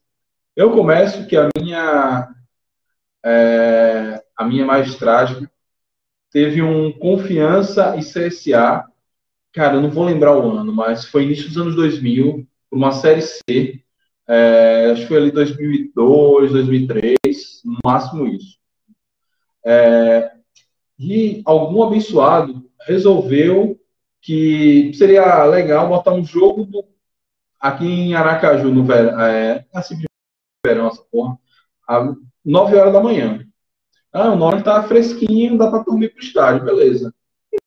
Vai pro jogo 9 horas da manhã, realmente, 9 horas da manhã tava bacana. O jogo normalmente dura duas horas. Então, quando, 9 mais 2, 11. Meu irmão, quando o jogo tava pro final, quase 11 horas da manhã, aquele cimento do Batistão, na época não tinha cadeira, virado um micro-ondas, velho. E aí meu pai começou a passar mal, começou a fôlego, começou a parecer que estava infartando, e aí chega a gente, tira a camisa e abana, é, chama médico, confusão do cabrunco, é, até que a gente conseguiu que ele recuperasse o fôlego, descemos até o ambulatório que ele batistão, e aí, que ele entrou lá, foi para a sombra e, enfim, tomou um arzinho, botou, ele melhorou. A gente deu o jogo, eu acho que até teve pênalti perdido, enfim, aquele jogo foi terrível e acabou que eu não perdi meu pai naquele jogo, graças a Deus. Pois é, Mike, tá vendo aí? Você vai contar uma, uma trágica, eu vou contar uma mais feliz um pouquinho, né? Porque, na verdade, eu, eu tenho dois pais, né? Meu, meu pai mesmo biológico e meu tio que eu considero como um pai, né? Meu pai, meu pai mesmo biológico, ele jogou pelo Confiança, né? Então, eu vou contar essas duas histórias, né? Meu pai chegou a jogar pelo Confiança no time de 76, jogou poucas partidas, né? Depois ele se transferiu para o Cotinguiba e foi, foi Cotinguiba depois o América de Propriar. A primeira foi essa, eu não, não cheguei a ver meu pai, a meu pai jogar, mas recentemente recebi uma foto de Júlio Marcel com meu pai e Nininho juntos jogando futebol e era um jogo que o Confiança tinha sido campeão e meu pai, pelo Cotinguiba, entregando a faixa para Nininho. Aí eu até disse a Júlio, né, que eu vou fazer essa foto com ele lá no Batistão, eu entregando uma faixa para ele, que é para ter a foto das duas gerações. E mas meu pai depois que terminou de jogar bola, ele não gostava muito de ir ao estádio assistir jogo. Ele preferia assistir pela TV. Não sei por que ele nunca me, me explicou o motivo, mas ele não gostava de ir para estádio. Mas o meu tio era o cara que me incentivava a ir para estádio. Então, eu sou confiança totalmente. É, vou colocar primeiro pelo confiança, mas pelas mãos de meu tio que me levava para todos os jogos quando era possível. E mesmo ele morando longe, né? Antigamente o Eduardo Gomes ali era longe pra caramba. Né? Hoje em dia está bem mais próximo com aquela pista duplicada. Mas ele vinha, a gente ia para os jogos, então a campanha de 2008 todinha, eu ia com ele e eu já era maior, né, mas estava com 18 anos naquela época, mas mesmo assim é, a gente ia junto e tenho muitas memórias e sem dúvida nenhuma a mais marcante foi a do acesso em 2014, onde a gente foi junto, comemorou junto, voltamos juntos e poder voltar para Aracaju e dar um presente agora de Dia dos Pais para ele, uma camisa do confiança é, é bom demais, né? Poder viver esse momento novamente. Então, com meu tio Milton, meu pai Santana que está lá no céu também, um feliz Dia dos Pais. Ah, valeu. linda história, né? Já minha bem menos trágica que a minha. linda história. E tem isso, né, cara? Eu um dia quero ver se. Se bem que minha filha tá largando confiança, estou tentando puxar ela de volta, Mas eu quero um dia ser essa referência, né? Para minha filha, talvez o meu sobrinho, quando tiver mais velho, que, que eu pudesse sair mais com ele. Ainda, agora que ele já está maiorzinho, né? É, enfim. Mas é, é, importante demais a gente que é pai, irmão. É, inclusive, é isso que a gente precisa para até tirar essa influência que tem o eixo, agora o futebol do, da Europa, enfim, para continuar mantendo aí a torcida azulina grande. É, aqui na todo mundo é dragão, raramente tem um colorado. Pois é, eu cresci em Socorro. É, eu, minha família, quando veio do Rio de Janeiro para cá, a gente morou uns quatro anos só no bairro industrial, e depois a gente foi para Marcos Freire, e eu morei em Marcos Freire, acho que de 80, acho que de 90 até 2002. É, e, e, lá foi lá que eu me tornei azulino assim. O bairro industrial deu um solavanco, mas foi lá que eu comecei a frequentar estádio com mais frequência, com a turma de lá, a galera da Trovão Azul. Vi uma turma lá de Socorro ajudar na formação da torcida jovem, enfim. É, bacana. O senhor futuro náutico foi que não gostou do presente do Dia dos Pais. Chocolate que vocês deram. O chocolate sempre é um bom presente, rapaz. Tem que saber degustar. Não, e o Náutico vinha bem demais, né? Então, para os caras, deve ter sido uma decepção gigante mesmo. Pois é, velho, o Náutico vai subir e, e, ajudou um outro, um conterrâneo nordestino a se recuperar. Tá bom para todo mundo. O Náutico foi, vai subir. Eu não acho que o Náutico vai degringolar, não. Vai subir. Meu pai me leva ao Batistão desde que usava fraldas. Aí, eu hoje vejo algumas fotos de alguns amigos é, com a camisa do confiança nas crianças, né, nas suas, seus filhos, sobrinhos, parentes ou até a, a própria a própria pessoa. E eu não tenho essa foto criança, né? Então é uma tristeza gigante que eu tenho de não ter um aniversário do confiança quando eu era moleque. Sim. Chore naquela não, época era não. bem difícil. Rapaz, em Campo do Brito todo mundo é Itabaiana, não posso nem tirar muita onda. Pois é, mas faz sentido, né? Da região, Itabaiana É a metrópole aí dessa região do, do sertão. Se bem que quando eu, quando eu fui casado, a minha esposa era de Pedra Mole, era não, é de Pedra Mole, e a cidade vizinha, Frei Paulo, tinha muito. Andava, quando ia lá missa do Confiança, todo é, Confiança e tal, tinha muita gente do Confiança em Frei Paulo, que também é região metropolitana aí de Itabaiana. Acho que até um, um certo ranço com a metrópole, não curtia muito da Baiana, não. Rogério Lopes aí. Tá faltando aí. O futebol também vai ser milagres. Mas, Aélio, é... eu não quero você vir aqui para comentar isso, não. Eu quero corneta. pois é, eu quero corneta também. Eu quero fora todos.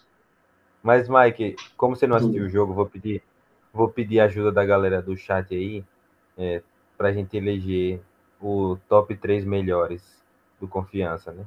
Não vou me eleger pior, não, porque não, não tem como colocar ninguém pior no jogo de ontem. É, rapaz, sabe a coincidência do jogo do Flamengo? Ah, não entendi isso não, João Arthur. Porque tomou de 4 também. E... Eu tava. É, em casa também, né? Jogo. Como?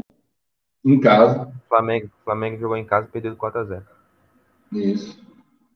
Eu tava comentando com meu pai. Né? A galera fala que camisa não existe, mas, velho, é, esse, essa goleada do, do Internacional foi completamente na conta do time com camisa pesada. Porque domingo, é, o time jogou muito bem hoje. Qualquer pega o Flamengo na fase que o Flamengo tá, afinaria com certeza. Rapaz, eu quando criança torci inocente pelo Itabaiana, pela proximidade do tal. Meu pai me levou e na torcida do Confiança e comecei a torcer pelo lado certo. Cara, essa é a história da nossa torcida, né? Nos anos 90, a torcida, o time só tomando fumo e a torcida só crescia porque é, a torcida do Confiança é contágio. É impossível você cair numa arquibancada do Confiança e não se apaixonar. A minha atual companheira, é, levei ela uma vez e no outro dia ela estava com a camisa do confiança. É muito contagiante a torcida do confiança. A camisa do Dragão. Mandando aí suas listas dos três melhores. Oi? Com a camisa do Dragão e a cachaça na mão, né? pois é, vamos lá, lista dos três melhores aí em campo. É, tu subiu um estado maravilhoso. Estive aí semana passada, próxima vez sair novamente. Queria mesmo ir ao estádio. Pois é, Jefferson, estamos todos aí nessa vontade de ir para o estádio. Ó, tem história aqui de paternidade. Melhor história com meu pai foi quando eu tinha oito anos, estava brincando, correndo pelo Batistão e me perdi. Eu fiquei Eita. desesperado, ele desesperado me procurando, eu estava no trabalho. Meu amigo, eu já perdi, eu já perdi muito jogo para evitar que Rosa se perdesse. Rosa, quando era muito pequenininha, ela, eu sentava ali perto da torcida jovem, nos jogos à noite, ela ficava ali, a galera batucando e ela dançando em cima das cadeiras, pulando de cadeira em cadeira, e para se perder, mesmo, uma criança pequenininha, num monte de gente, é dois tempos. Meu irmão, que desespero da porra do seu pai. e essa é a melhor história. essa é boa.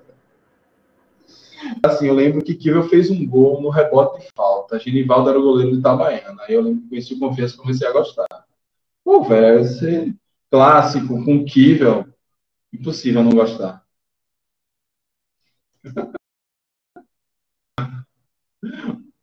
Ó, já podemos dispensar, Rafael. Calma, calma, calma. Ó, Pedro já fazendo a eleição dos melhores aqui. Um, Rafael Vila. Dois, fracasso.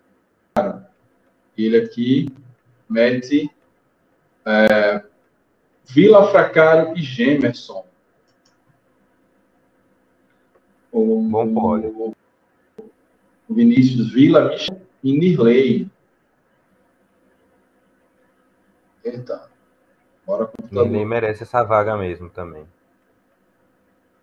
É, eu, Gemerson, eu acompanho o Vinícius aí. Vila, Michel e Nirley. Gemerson, Rafael Vila e Marcelinho. Gemerson e Vila aqui é, é, na, nas cabeças. colocar três mesmo, porque Gemerson, Gemerson jogou pra caramba. Olha, um novo aqui, ó. Vila, Fracaro e Penha. Não, Penha eu não vejo motivo para estar entre os três melhores, não. Pô.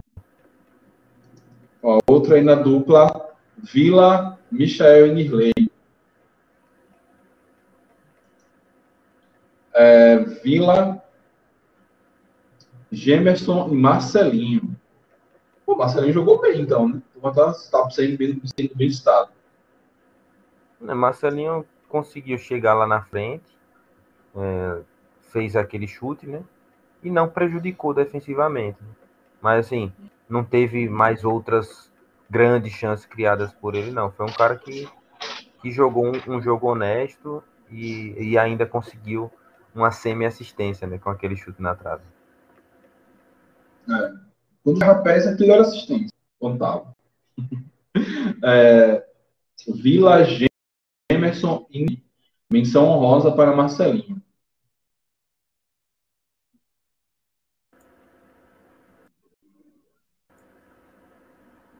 Ah, tá.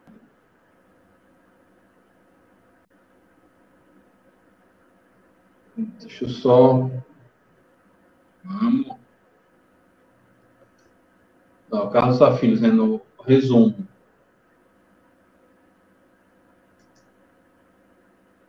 Tá, todo, todo, todo confuso. Ah, sobre a história de Flamengo e, e, e, e, Náutico.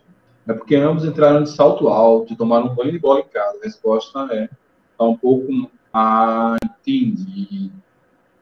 É porque me perdoem aí que eu realmente me passei. Carlos Filho, é, todos, talvez menos é, Berola e Ita. Pô, Berola que foi o pior, uma assistência pro gol, tá bom demais. As notas de Aéreo Lopes. Fracaram 9.7, e que o homem tá é doente. Marcelinho 7, Nerley 6,5, Neri 6,5, João Paulo 6, Márcio 5,5, Serginho 9,8. Você jogou isso tudo, Serginho. Jameson 7,5, Santana 6,5, Ítalo 6, 9,9 e 0,1. O 0,1 do 10 de Vila ficou com Penha.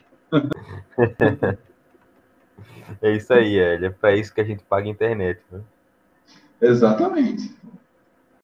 Será que no segundo turno terá público nos estádios? Cara, Muito provável é possível. Não sei se no início do segundo turno. Agora, tudo indica que sim. É, Penha não acho que estava no pódio. Não, realmente não. Gostei da narradora. Ela estava impressionada com confiança. Sofre, sofre.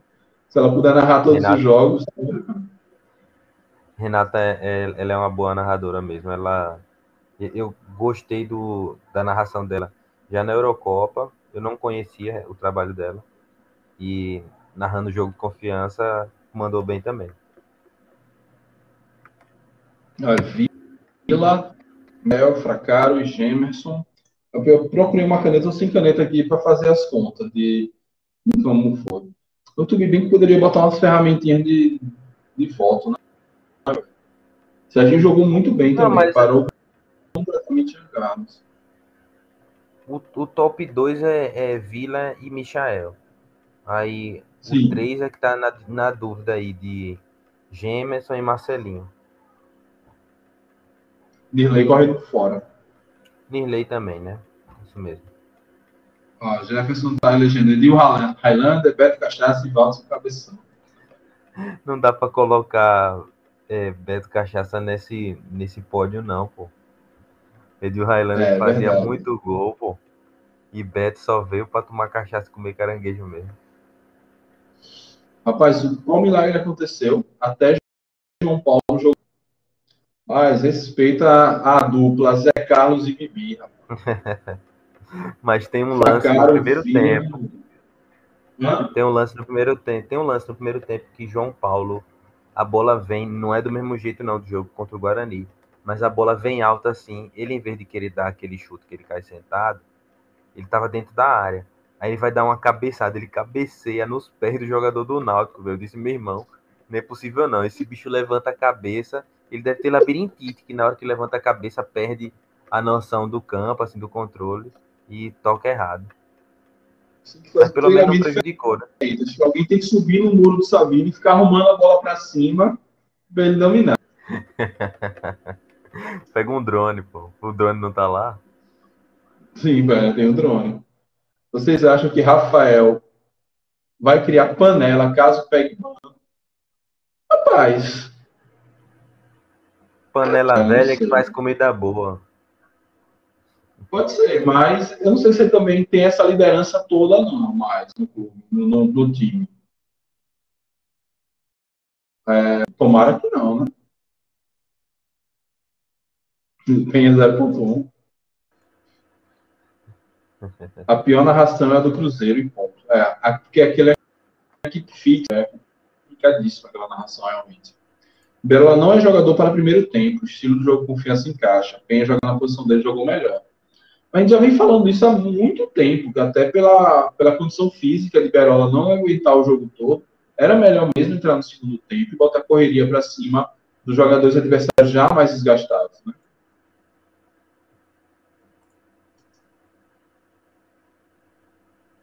É, a nota vai para a vibração do jogo memorável em todos os lances. Não é assim, foi lindo. Pois é, velho. O peixinho que Nirley deu, se ele dá um peixinho daquele no Batistão do ano passado, vai para vai o hospital.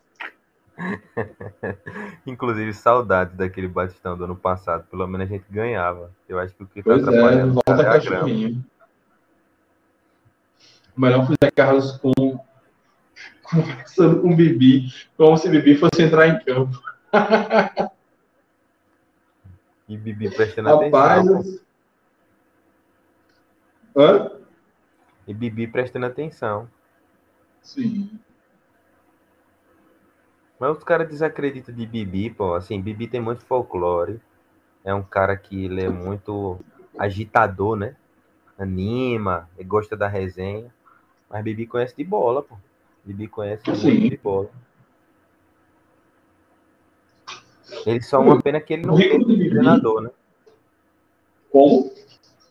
É, o, o problema é que ele não quer ser treinador, né? Ele quer ser auxiliar. Mas se ele quisesse, ele tinha potencial para ser um bom treinador. Não sei se ia conseguir chegar é, num, num alto nível, mas sim conseguiria ser um bom treinador. Uhum. É, Wilson tá falando aí que acho que, que Rafael não vai é, criar panela, porque é experiente. Pode ser também, acho que não, não, parece ser muito da, da característica de Rafael, a essa altura da vida, querer é, ficar de, de panela. O melhor foi Bibi dizendo sim, sim, sim. que dupla, meus amigos. Se a gente se salvar, se a gente conseguisse salvar no, nessa Série B com Bibi e Zé Carlos, velho, vai ser uma história fantástica. a gente faz uma live com eles dois aqui, Mike. Bota aí Sim, você, Bibi e Zé Carlos. Aí. Amigo, aí, aí é, é história. Viu?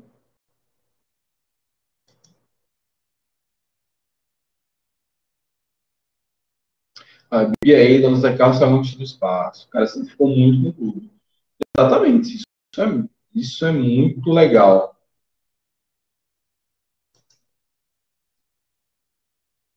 Adam aqui falando, como é?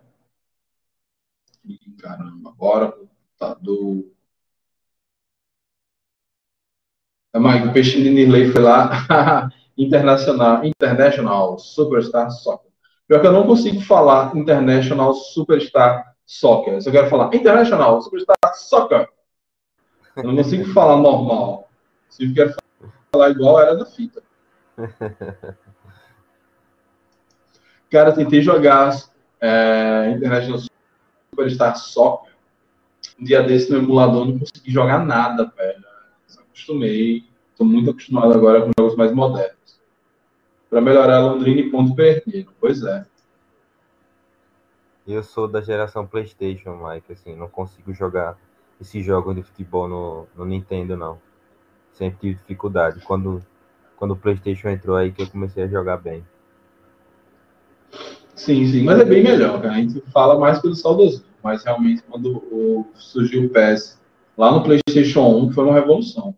Porque nenhum jogo de futebol tinha sido assim muito próximo do que a, a experiência, sei lá, jogo é porque eu nunca briguei, mas jogo de linha, essa experiência de luta, mas o futebol, os, os no início, então, porque você via a cabeça dos jogadores, parecia um bolinho, aquilo era horroroso. Para mim, o Perola deveria entrar no segundo tempo. Ele é rápido e poderia dar mais poder ofensivo no segundo tempo, quando os times são mais cansados. A gente já fala isso há muito tempo, né? Mas não joga no jogo que vem. Pois é. É, imagine a resenha, acho que era ali. Aí tem o Deluxe. o Deluxe foi o melhor, que tinha uma jogabilidade melhor. Os primeiros Superstar Soccer. Claro que o bom mesmo era aquele piratão com os times brasileiros. Londrina perdeu, o ponto perdeu, o Vitória perdeu, o Brasil perdeu. Você ganhou, finalmente, final de semana de glória. Pois é, Mion. Esse final de semana foi fantástico, velho. Na, da sexta para o sábado, teve a medalha de Zaquias, depois teve a medalha lá do de Ebert, que é uma luta fantástica. Tá todo mundo já ali dizendo, não, pô, prata é bom. Valeu pelo esforço. De repente, o cara arruma, acerta um mão daquele e botou o, o ucraniano para dormir. Teve o Brasil, que deu uma farrapada no vôlei de quadra. Mas, porra, dois ouros assim, é, já tinha sido bom demais. Aí teve o futebol, que ganhou ouro e confiança goleando, todo mundo perdendo. Final de semana. Sempre me lembrarei do final de semana que eu fiz 40 anos. E ainda meu aniversário caiu no Dia dos Pais. A coisa que eu não gosto de Carlos é que ele não fez peneira para eu fazer. Pô, Pedro, vai chegar a oportunidade.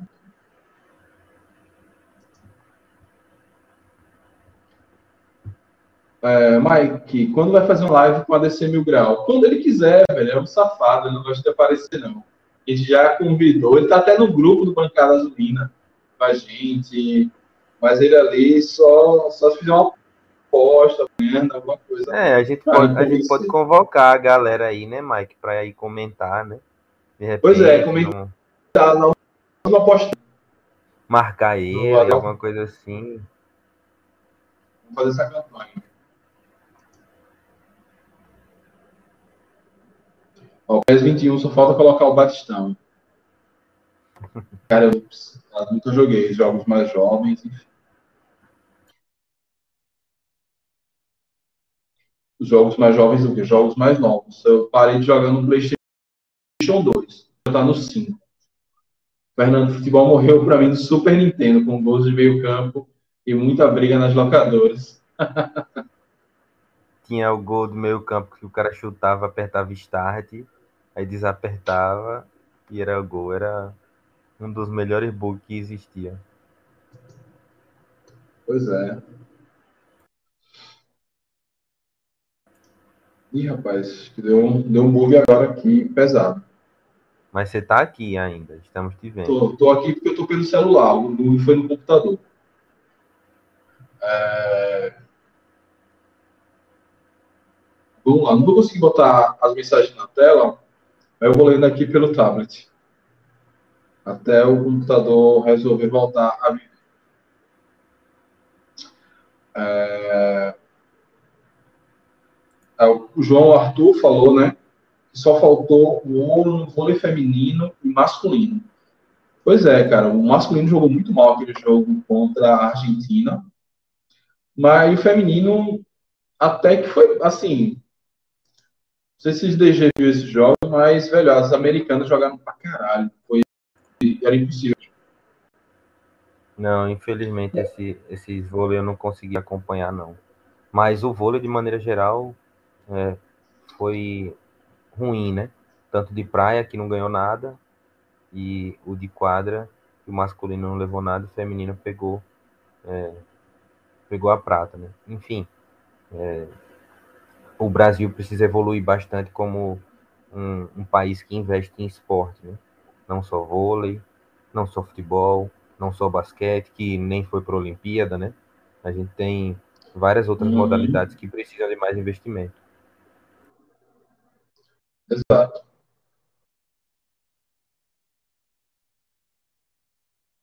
É... Não, o, é, em relação ao investimento é isso. Hoje o Brasil nessa Olimpíada do Japão conseguiu repetir, é, conseguiu superar seu melhor momento na, na história das Olimpíadas. É, isso com, com bolsa sendo cortada, com muita, muito problema enfim, tomara que esse sucesso, a revelação que teve nas redes, acompanhar o Olimpíada no Twitter era a melhor coisa. Um jeito melhor de assistir a Olimpíada que não pelo Twitter. É, e aí a gente precisa realmente desse investimento aí. Estou voltando aqui para o meu estúdio. É, a João Arthur, roubaram nosso ouro e dessa vez não foi Portugal. foi final de semana de glória do Vila da Nossa Senhora da Glória. Houve boatos que vai trazer ouro nas Olimpíadas 2024 é Pedro Paraguai. Porra! Tomara. Pô, aí daria gosto de torcer. A gente já torce assim, sem nenhuma representatividade. Imagine um o cara vindo da base do confiança da seleção olímpica. É...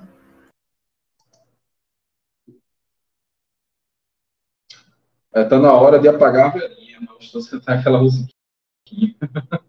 Parabéns para você, pelo seu aniversário. Valeu, João. Carlos Safilho, parabéns, Mike. Tudo melhor para você. Valeu, meu camarada. É os Estados Unidos precisava da medalha para passar a China. Provavelmente os Estados Unidos ofereceram uma grana pesada por esse ouro. Cara, o pior que não foi não, velho. Jogaram demais. Eles estavam ali realmente é, com sangue no olho nessa para vencer essa, essa medalha. É, o Wilson Tales no skate, o Brasil foi bom. Realmente, o skate fez o, o que o, o vôlei de quadro e de praia não trouxe, o skate trouxe, né? Com a fadinha e, meu irmão, que negócio massa o skate. Eu, se, se tiver transmissão, eu quero seguir acompanhando, porque é, é, dinâmico, não é, não é, por exemplo, eu me arrisquei a assistir hockey sobre a grama, negócio chato do caralho.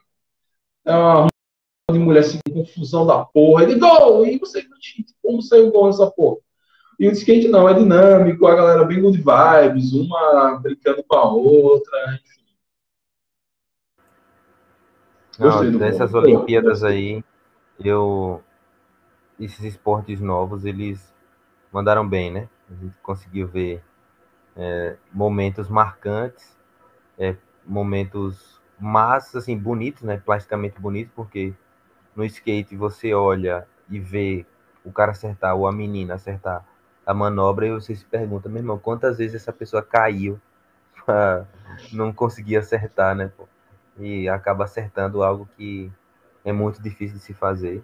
Enfim, que vem as Paralimpíadas aí agora e a gente vai seguir acompanhando. Exatamente, também uma outra, outra oportunidade de seguir as Paralimpíadas. É, não, essa skate também eu sempre me colocava, como eu tenho uma filha quase na idade da fadinha, com 10 anos, eu sempre, eu sempre coloco no caso dos pais, assim, meu amigo, minha filha numa porra dessa caindo, eu entrar em desespero, entrar e acabar com a competição, chute quebrar os skate todo mundo, acabou esta merda.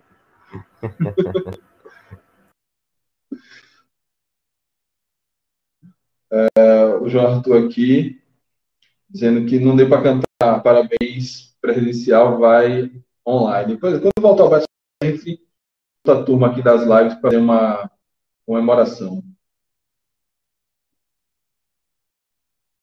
É... O sucesso das Olimpíadas é reflexo de governo que investiu nos esportes. O atual está cortando as bolsas. Ó, Pedro aqui querendo arrumar confusão com a L. Mas é, bem por aí mesmo. Acho que teve um corte de bolsa, teve um investimento, né? O governo anterior usou a estrutura militar para ajudar os atletas, isso foi importante. Espero que o governo que gosta desse governo atual, gosta tanto dos milicos, use os milicos treinar atleta e não para pintar meio fio e vender vacina superfaturada. É, o pior investimento é a Globo. Final Rio de Janeiro versus São Paulo. A Globo, em vez de dizer o nome dos times, Colgate versus Havana, eles falam o nome do estado. Aí as empresas fogem de investimentos. Falando na questão do, das ligas de vôlei. É, cara, porque também acho que essas ligas elas poderiam tentar cada vez mais é, se associar se associar aos clubes de futebol. Você vê o sucesso que é o Flamengo no, no basquete, no vôlei. Por exemplo, aqui, se surgir um dia um NIT, ninguém se empolga. Agora, se tiver confiança no vôlei, no basquete, a galera acho que se empolga de assistir, de, de acompanhar. Acho que as emprestas no, no esporte, elas têm que ser um pouco mais malandras, assim. Ah, o SES e a COT, na época que eu acompanhava basquete feminino, leite dá para investir, mas pô, se associar um time de futebol, que você sabe que você vai ter torcida, cobertura, engajamento garantido, sem fazer muito esforço. É, Breno Renan se tiver candidato de porrinha, não garanto ouro. E nada, meu, vai ter um chinês que treinou três meses antes da Olimpíada e que vai disputar pesado com você. Pois é, Mike, tem vários, vários esportes aí olímpicos e que podem entrar nas próximas Olimpíadas. O Wilson está dando parabéns, valeu, Wilson. Parece que o futsal vai entrar nas próximas Olimpíadas.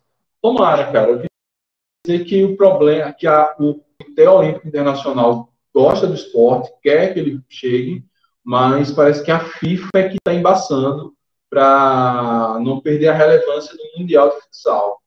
E a FIFA embaça até com o futebol olímpico, para a gente ver a, a, complicação que é. Né?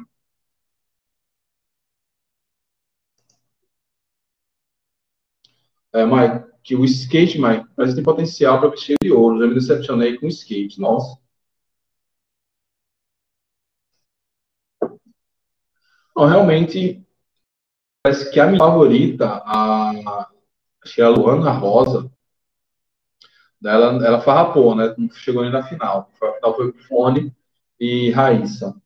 E no masculino, nem sei. Teve o surf também, né? Que Medina, último dos apaixonados.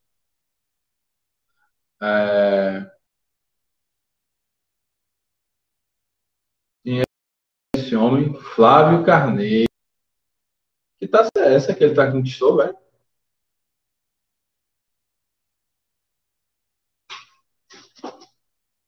Campeão, acesso. Obrigado a Deus por tudo. Flávio. Mensagem trocada também. Acesso de onde? É Série B do Baiano. Série B do Baiano, ou seja, Flávio continua subindo os times. Joga, rapaz.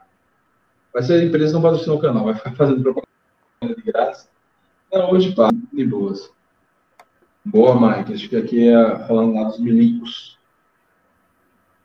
A culpa não é só do governo, a culpa também das emissoras que não falam o nome das empresas. Ah, sim.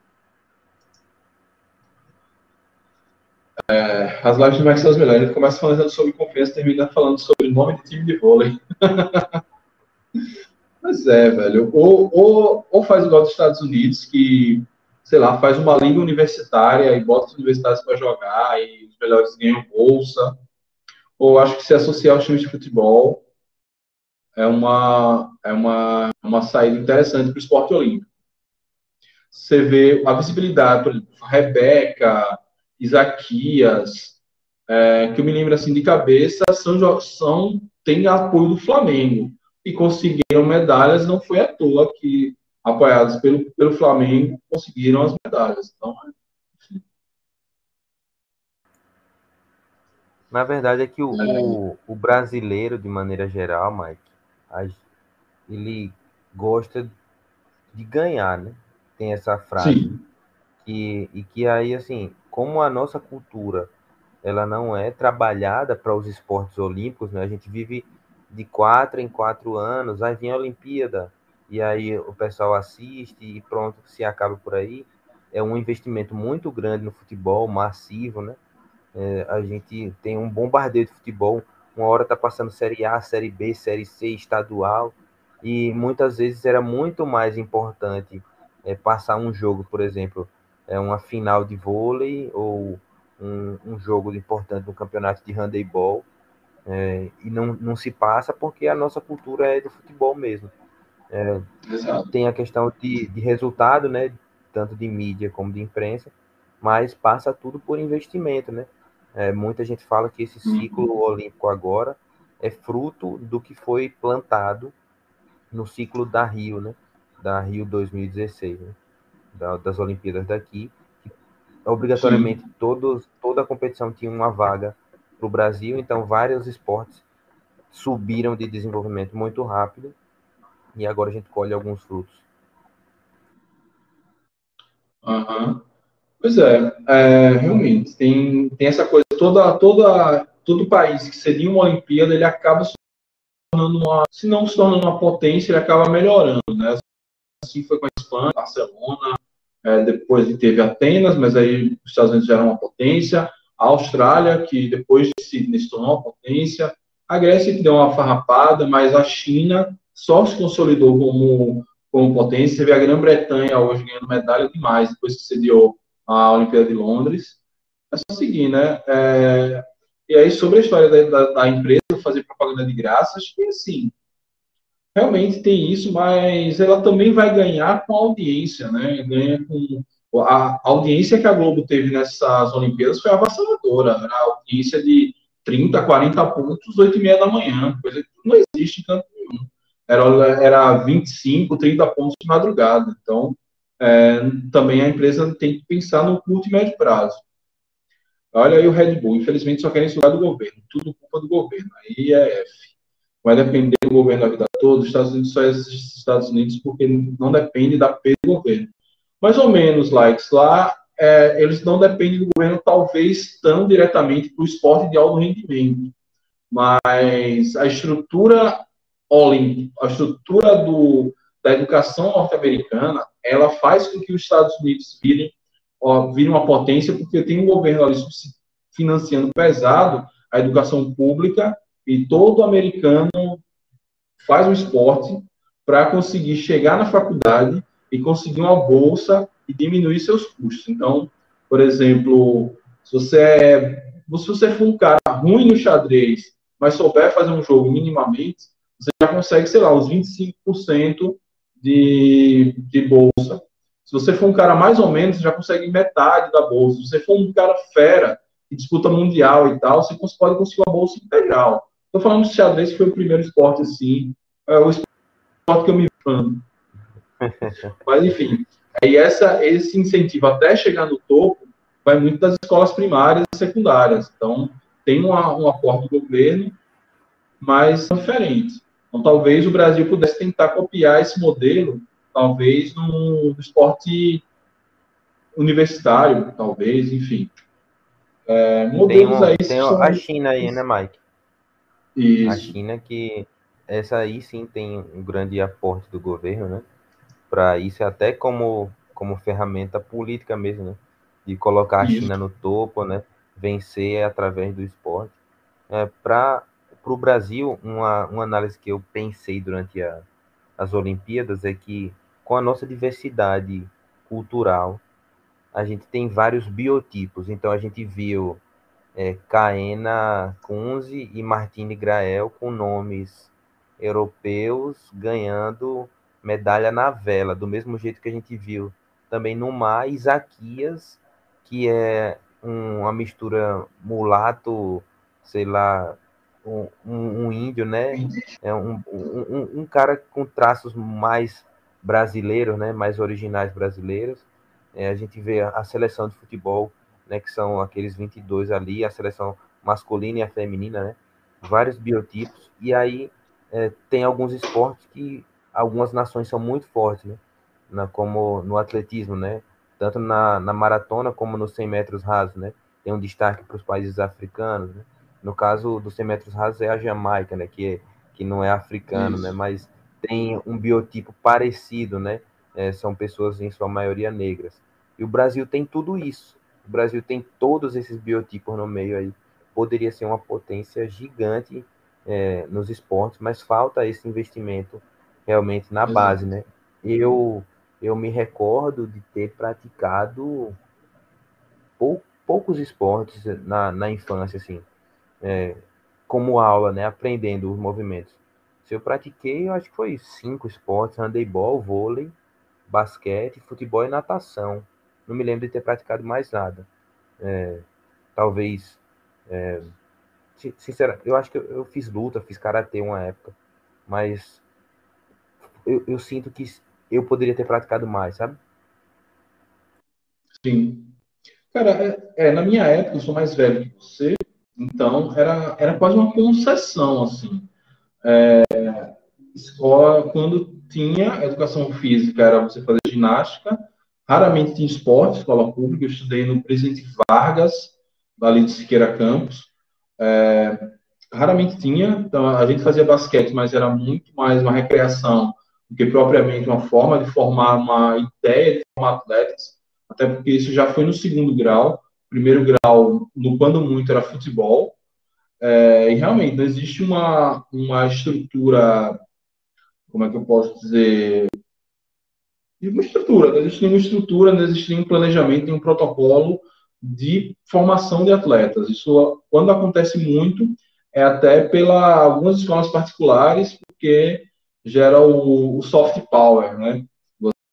Você meio que mostra a escola através do mostra a escola, a relevância, atrai novos alunos através do desempenho esportivo, enfim, tenta gerar uma comunidade ali em torno, coisa que as escolas públicas não tinham tanto. Só algumas mais tradicionais, o Ateneu, talvez o Costa Silva, mas no mundo de escolas que tem por Aracaju é muito pouco.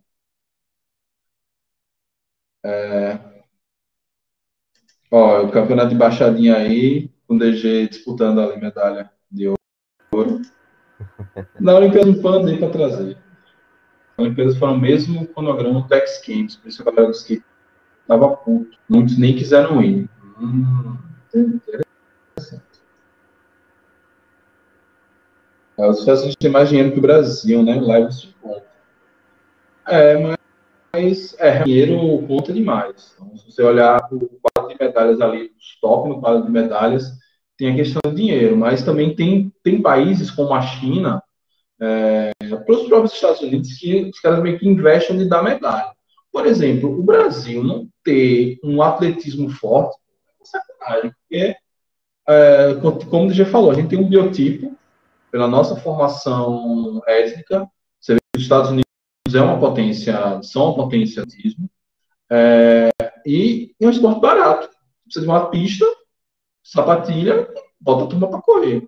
Você vê que cara, um dos caras que foi melhor qualificado da rua, o cara treinava em terreno baldio, sabe-se lá Deus como.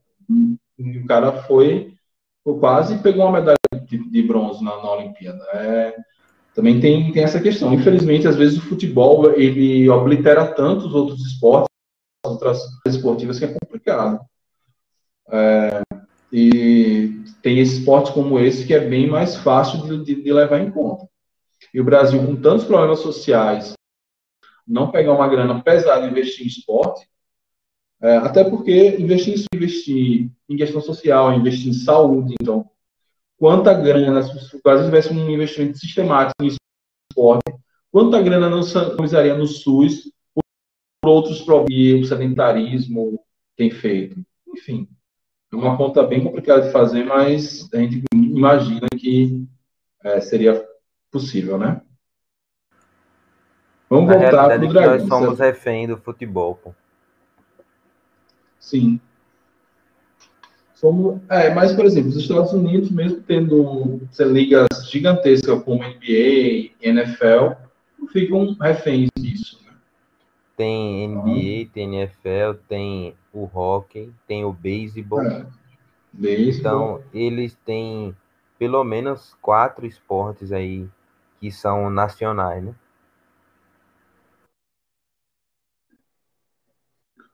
Pois é. Vamos voltar para o Dragão. Será que a confiança encontrou o caminho para se recuperar? Acho que a gente só vai ter um pouco dessa noção terça-feira contra o CSA. Se o time voltar a ser aquela coisa modorrenta de antes, aí a gente sabe que ali foi só um espasmo mesmo.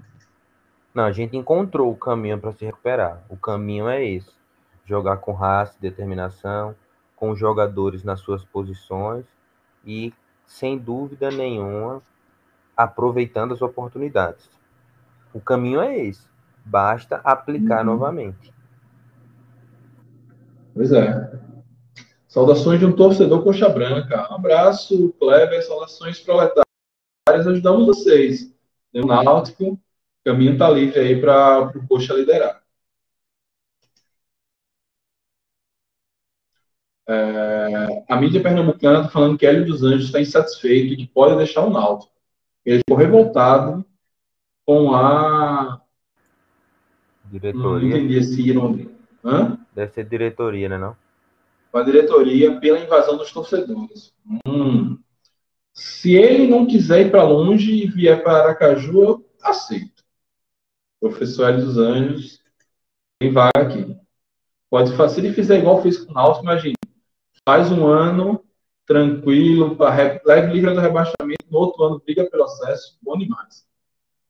Mas já vou dormir e amanhã tem que pegar 6 horas e ir para Itabaiana, para a escola. Boa noite, mais usa live. Se estiver com insônia, que a live estiver aberta, volto por aqui. Saudações das Unidas. Boa noite, João. Vá dormir, meu velho, amanhã cedo. É, também, nossa, duas horas já. Na educação física é pegar uma tampinha de lixo na quadra e chutar. Quem nunca, né? Pegar uma futebol com tampinha no, no, recreio, de calçadinho, secar todo mundo, um arrumo de adolescente suado.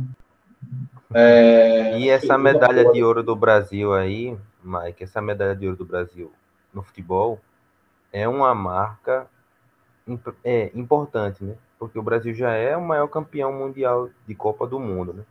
E a gente não, não, não ter vencido nenhuma Olimpíada até a Olimpíada passada era um absurdo. Pô. O Brasil forma atletas há muito tempo e não ter vencido uma Olimpíada, então eu acho que a tendência agora vai ser empilhar mais medalhas, né? Agora que a pressão saiu, né, da primeira medalha, a tendência vai ser que a gente vença mais. Pois é, você vê que a gente está falando tanto dos Estados Unidos nesse instante, Estados Unidos não, não, não, passa essa vergonha. No basquete, os caras avassalam. Assim. Feminino parece que é o sétimo ouro seguido, masculino já está indo para o quinto ou sexto. Teve aquela geração argentina que, que era fã, conseguiu vencê-los duas vezes, mas depois disso eles retomaram a hegemonia e, e segue por aí. Brasil é ter todas as medalhas no futebol. É, assim, é um absurdo. É, calma, Pedro. Ah, tá. Ó, Pedro falando aqui que foi pro cara, saiu do Karatê Futebol. No Karatê foi para dois campeonatos e ganhei dois pódios, ouro e prata. Vim pro futebol, eu tô, mas como diz Luiz Fabiano, pode ajudar na briga, né?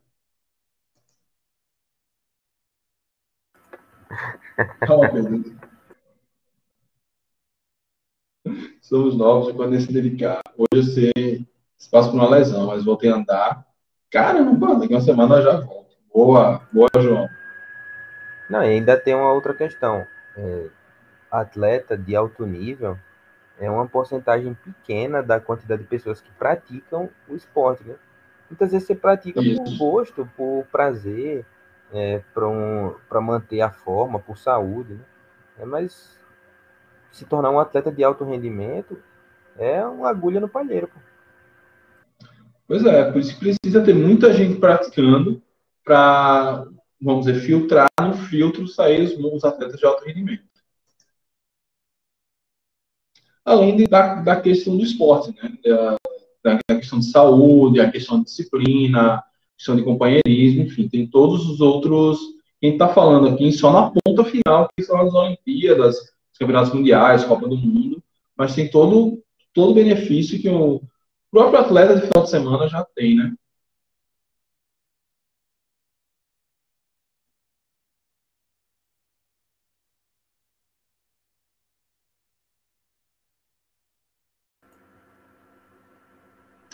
Bem, é... deixa meu velho. Valeu aí. Nossa, meia-noite. É... Falta um minuto. É, muito obrigado mais uma vez. Amanhã, turma, tem a, à noite estarei em live de outros canais, mas vou tentar fazer alguma coisa um pouquinho mais cedo, lá para 6, 6, 7 horas, para não passar em branco já esse jogo do CSA. E terça-feira já é dia de jogo, live, enfim. Dessa vez, prometo não dormir nem passar mal. Mas também, se o confiança perder, eu volto a dormir e a passar mal também tranquilamente. Deixa aí, meu Valeu, velho. Mais. Valeu mais uma vez pela participação, pela ajuda de sempre. Tamo Quatro, junto, é não esqueçam de se inscrever no canal DG. Tá, o vídeo pós-jogo dele tá muito bom. Vai ter análise tática finalmente de uma vitória, né, DG? Já tá preparando? Foi. Não, já tá no ar, né? Já saiu agora. Eu, eu tinha feito, eu tinha feito a, o vídeo, só que como foram quatro gols, fui visitando os lances e o vídeo ficou quase 20 minutos. Aí que eu fui botar no ar, deu problema com o direito autoral, eu editei, deu problema de novo, aí eu fiz uma última edição, ficou com 17 minutos de vídeo, então quem tiver 17 minutos aí antes de dormir, é só ir lá e assistir, ou então clique na opção de assistir mais tarde, ele vai ficar lá salvo para você poder rever amanhã ou quando você tiver um tempo aí. Se inscreva lá no canal, aqui também deixe seu gostei. Mike, tamo junto, galera. Agora já não é mais seu aniversário, então parabéns por 40 anos em um dia. E até a próxima oportunidade aqui. Valeu, galera. Valeu, turma. Tamo junto amanhã. Todo mundo vai lá pro canal de DG Análise Tática e que terça-feira estejamos aqui mais uma vez para comemorar uma vitória e finalmente estamos tirando a cabeça da lama e Série B, nós seguiremos com você. Valeu, turma. Forte abraço a todos, saudações proletárias. Fui.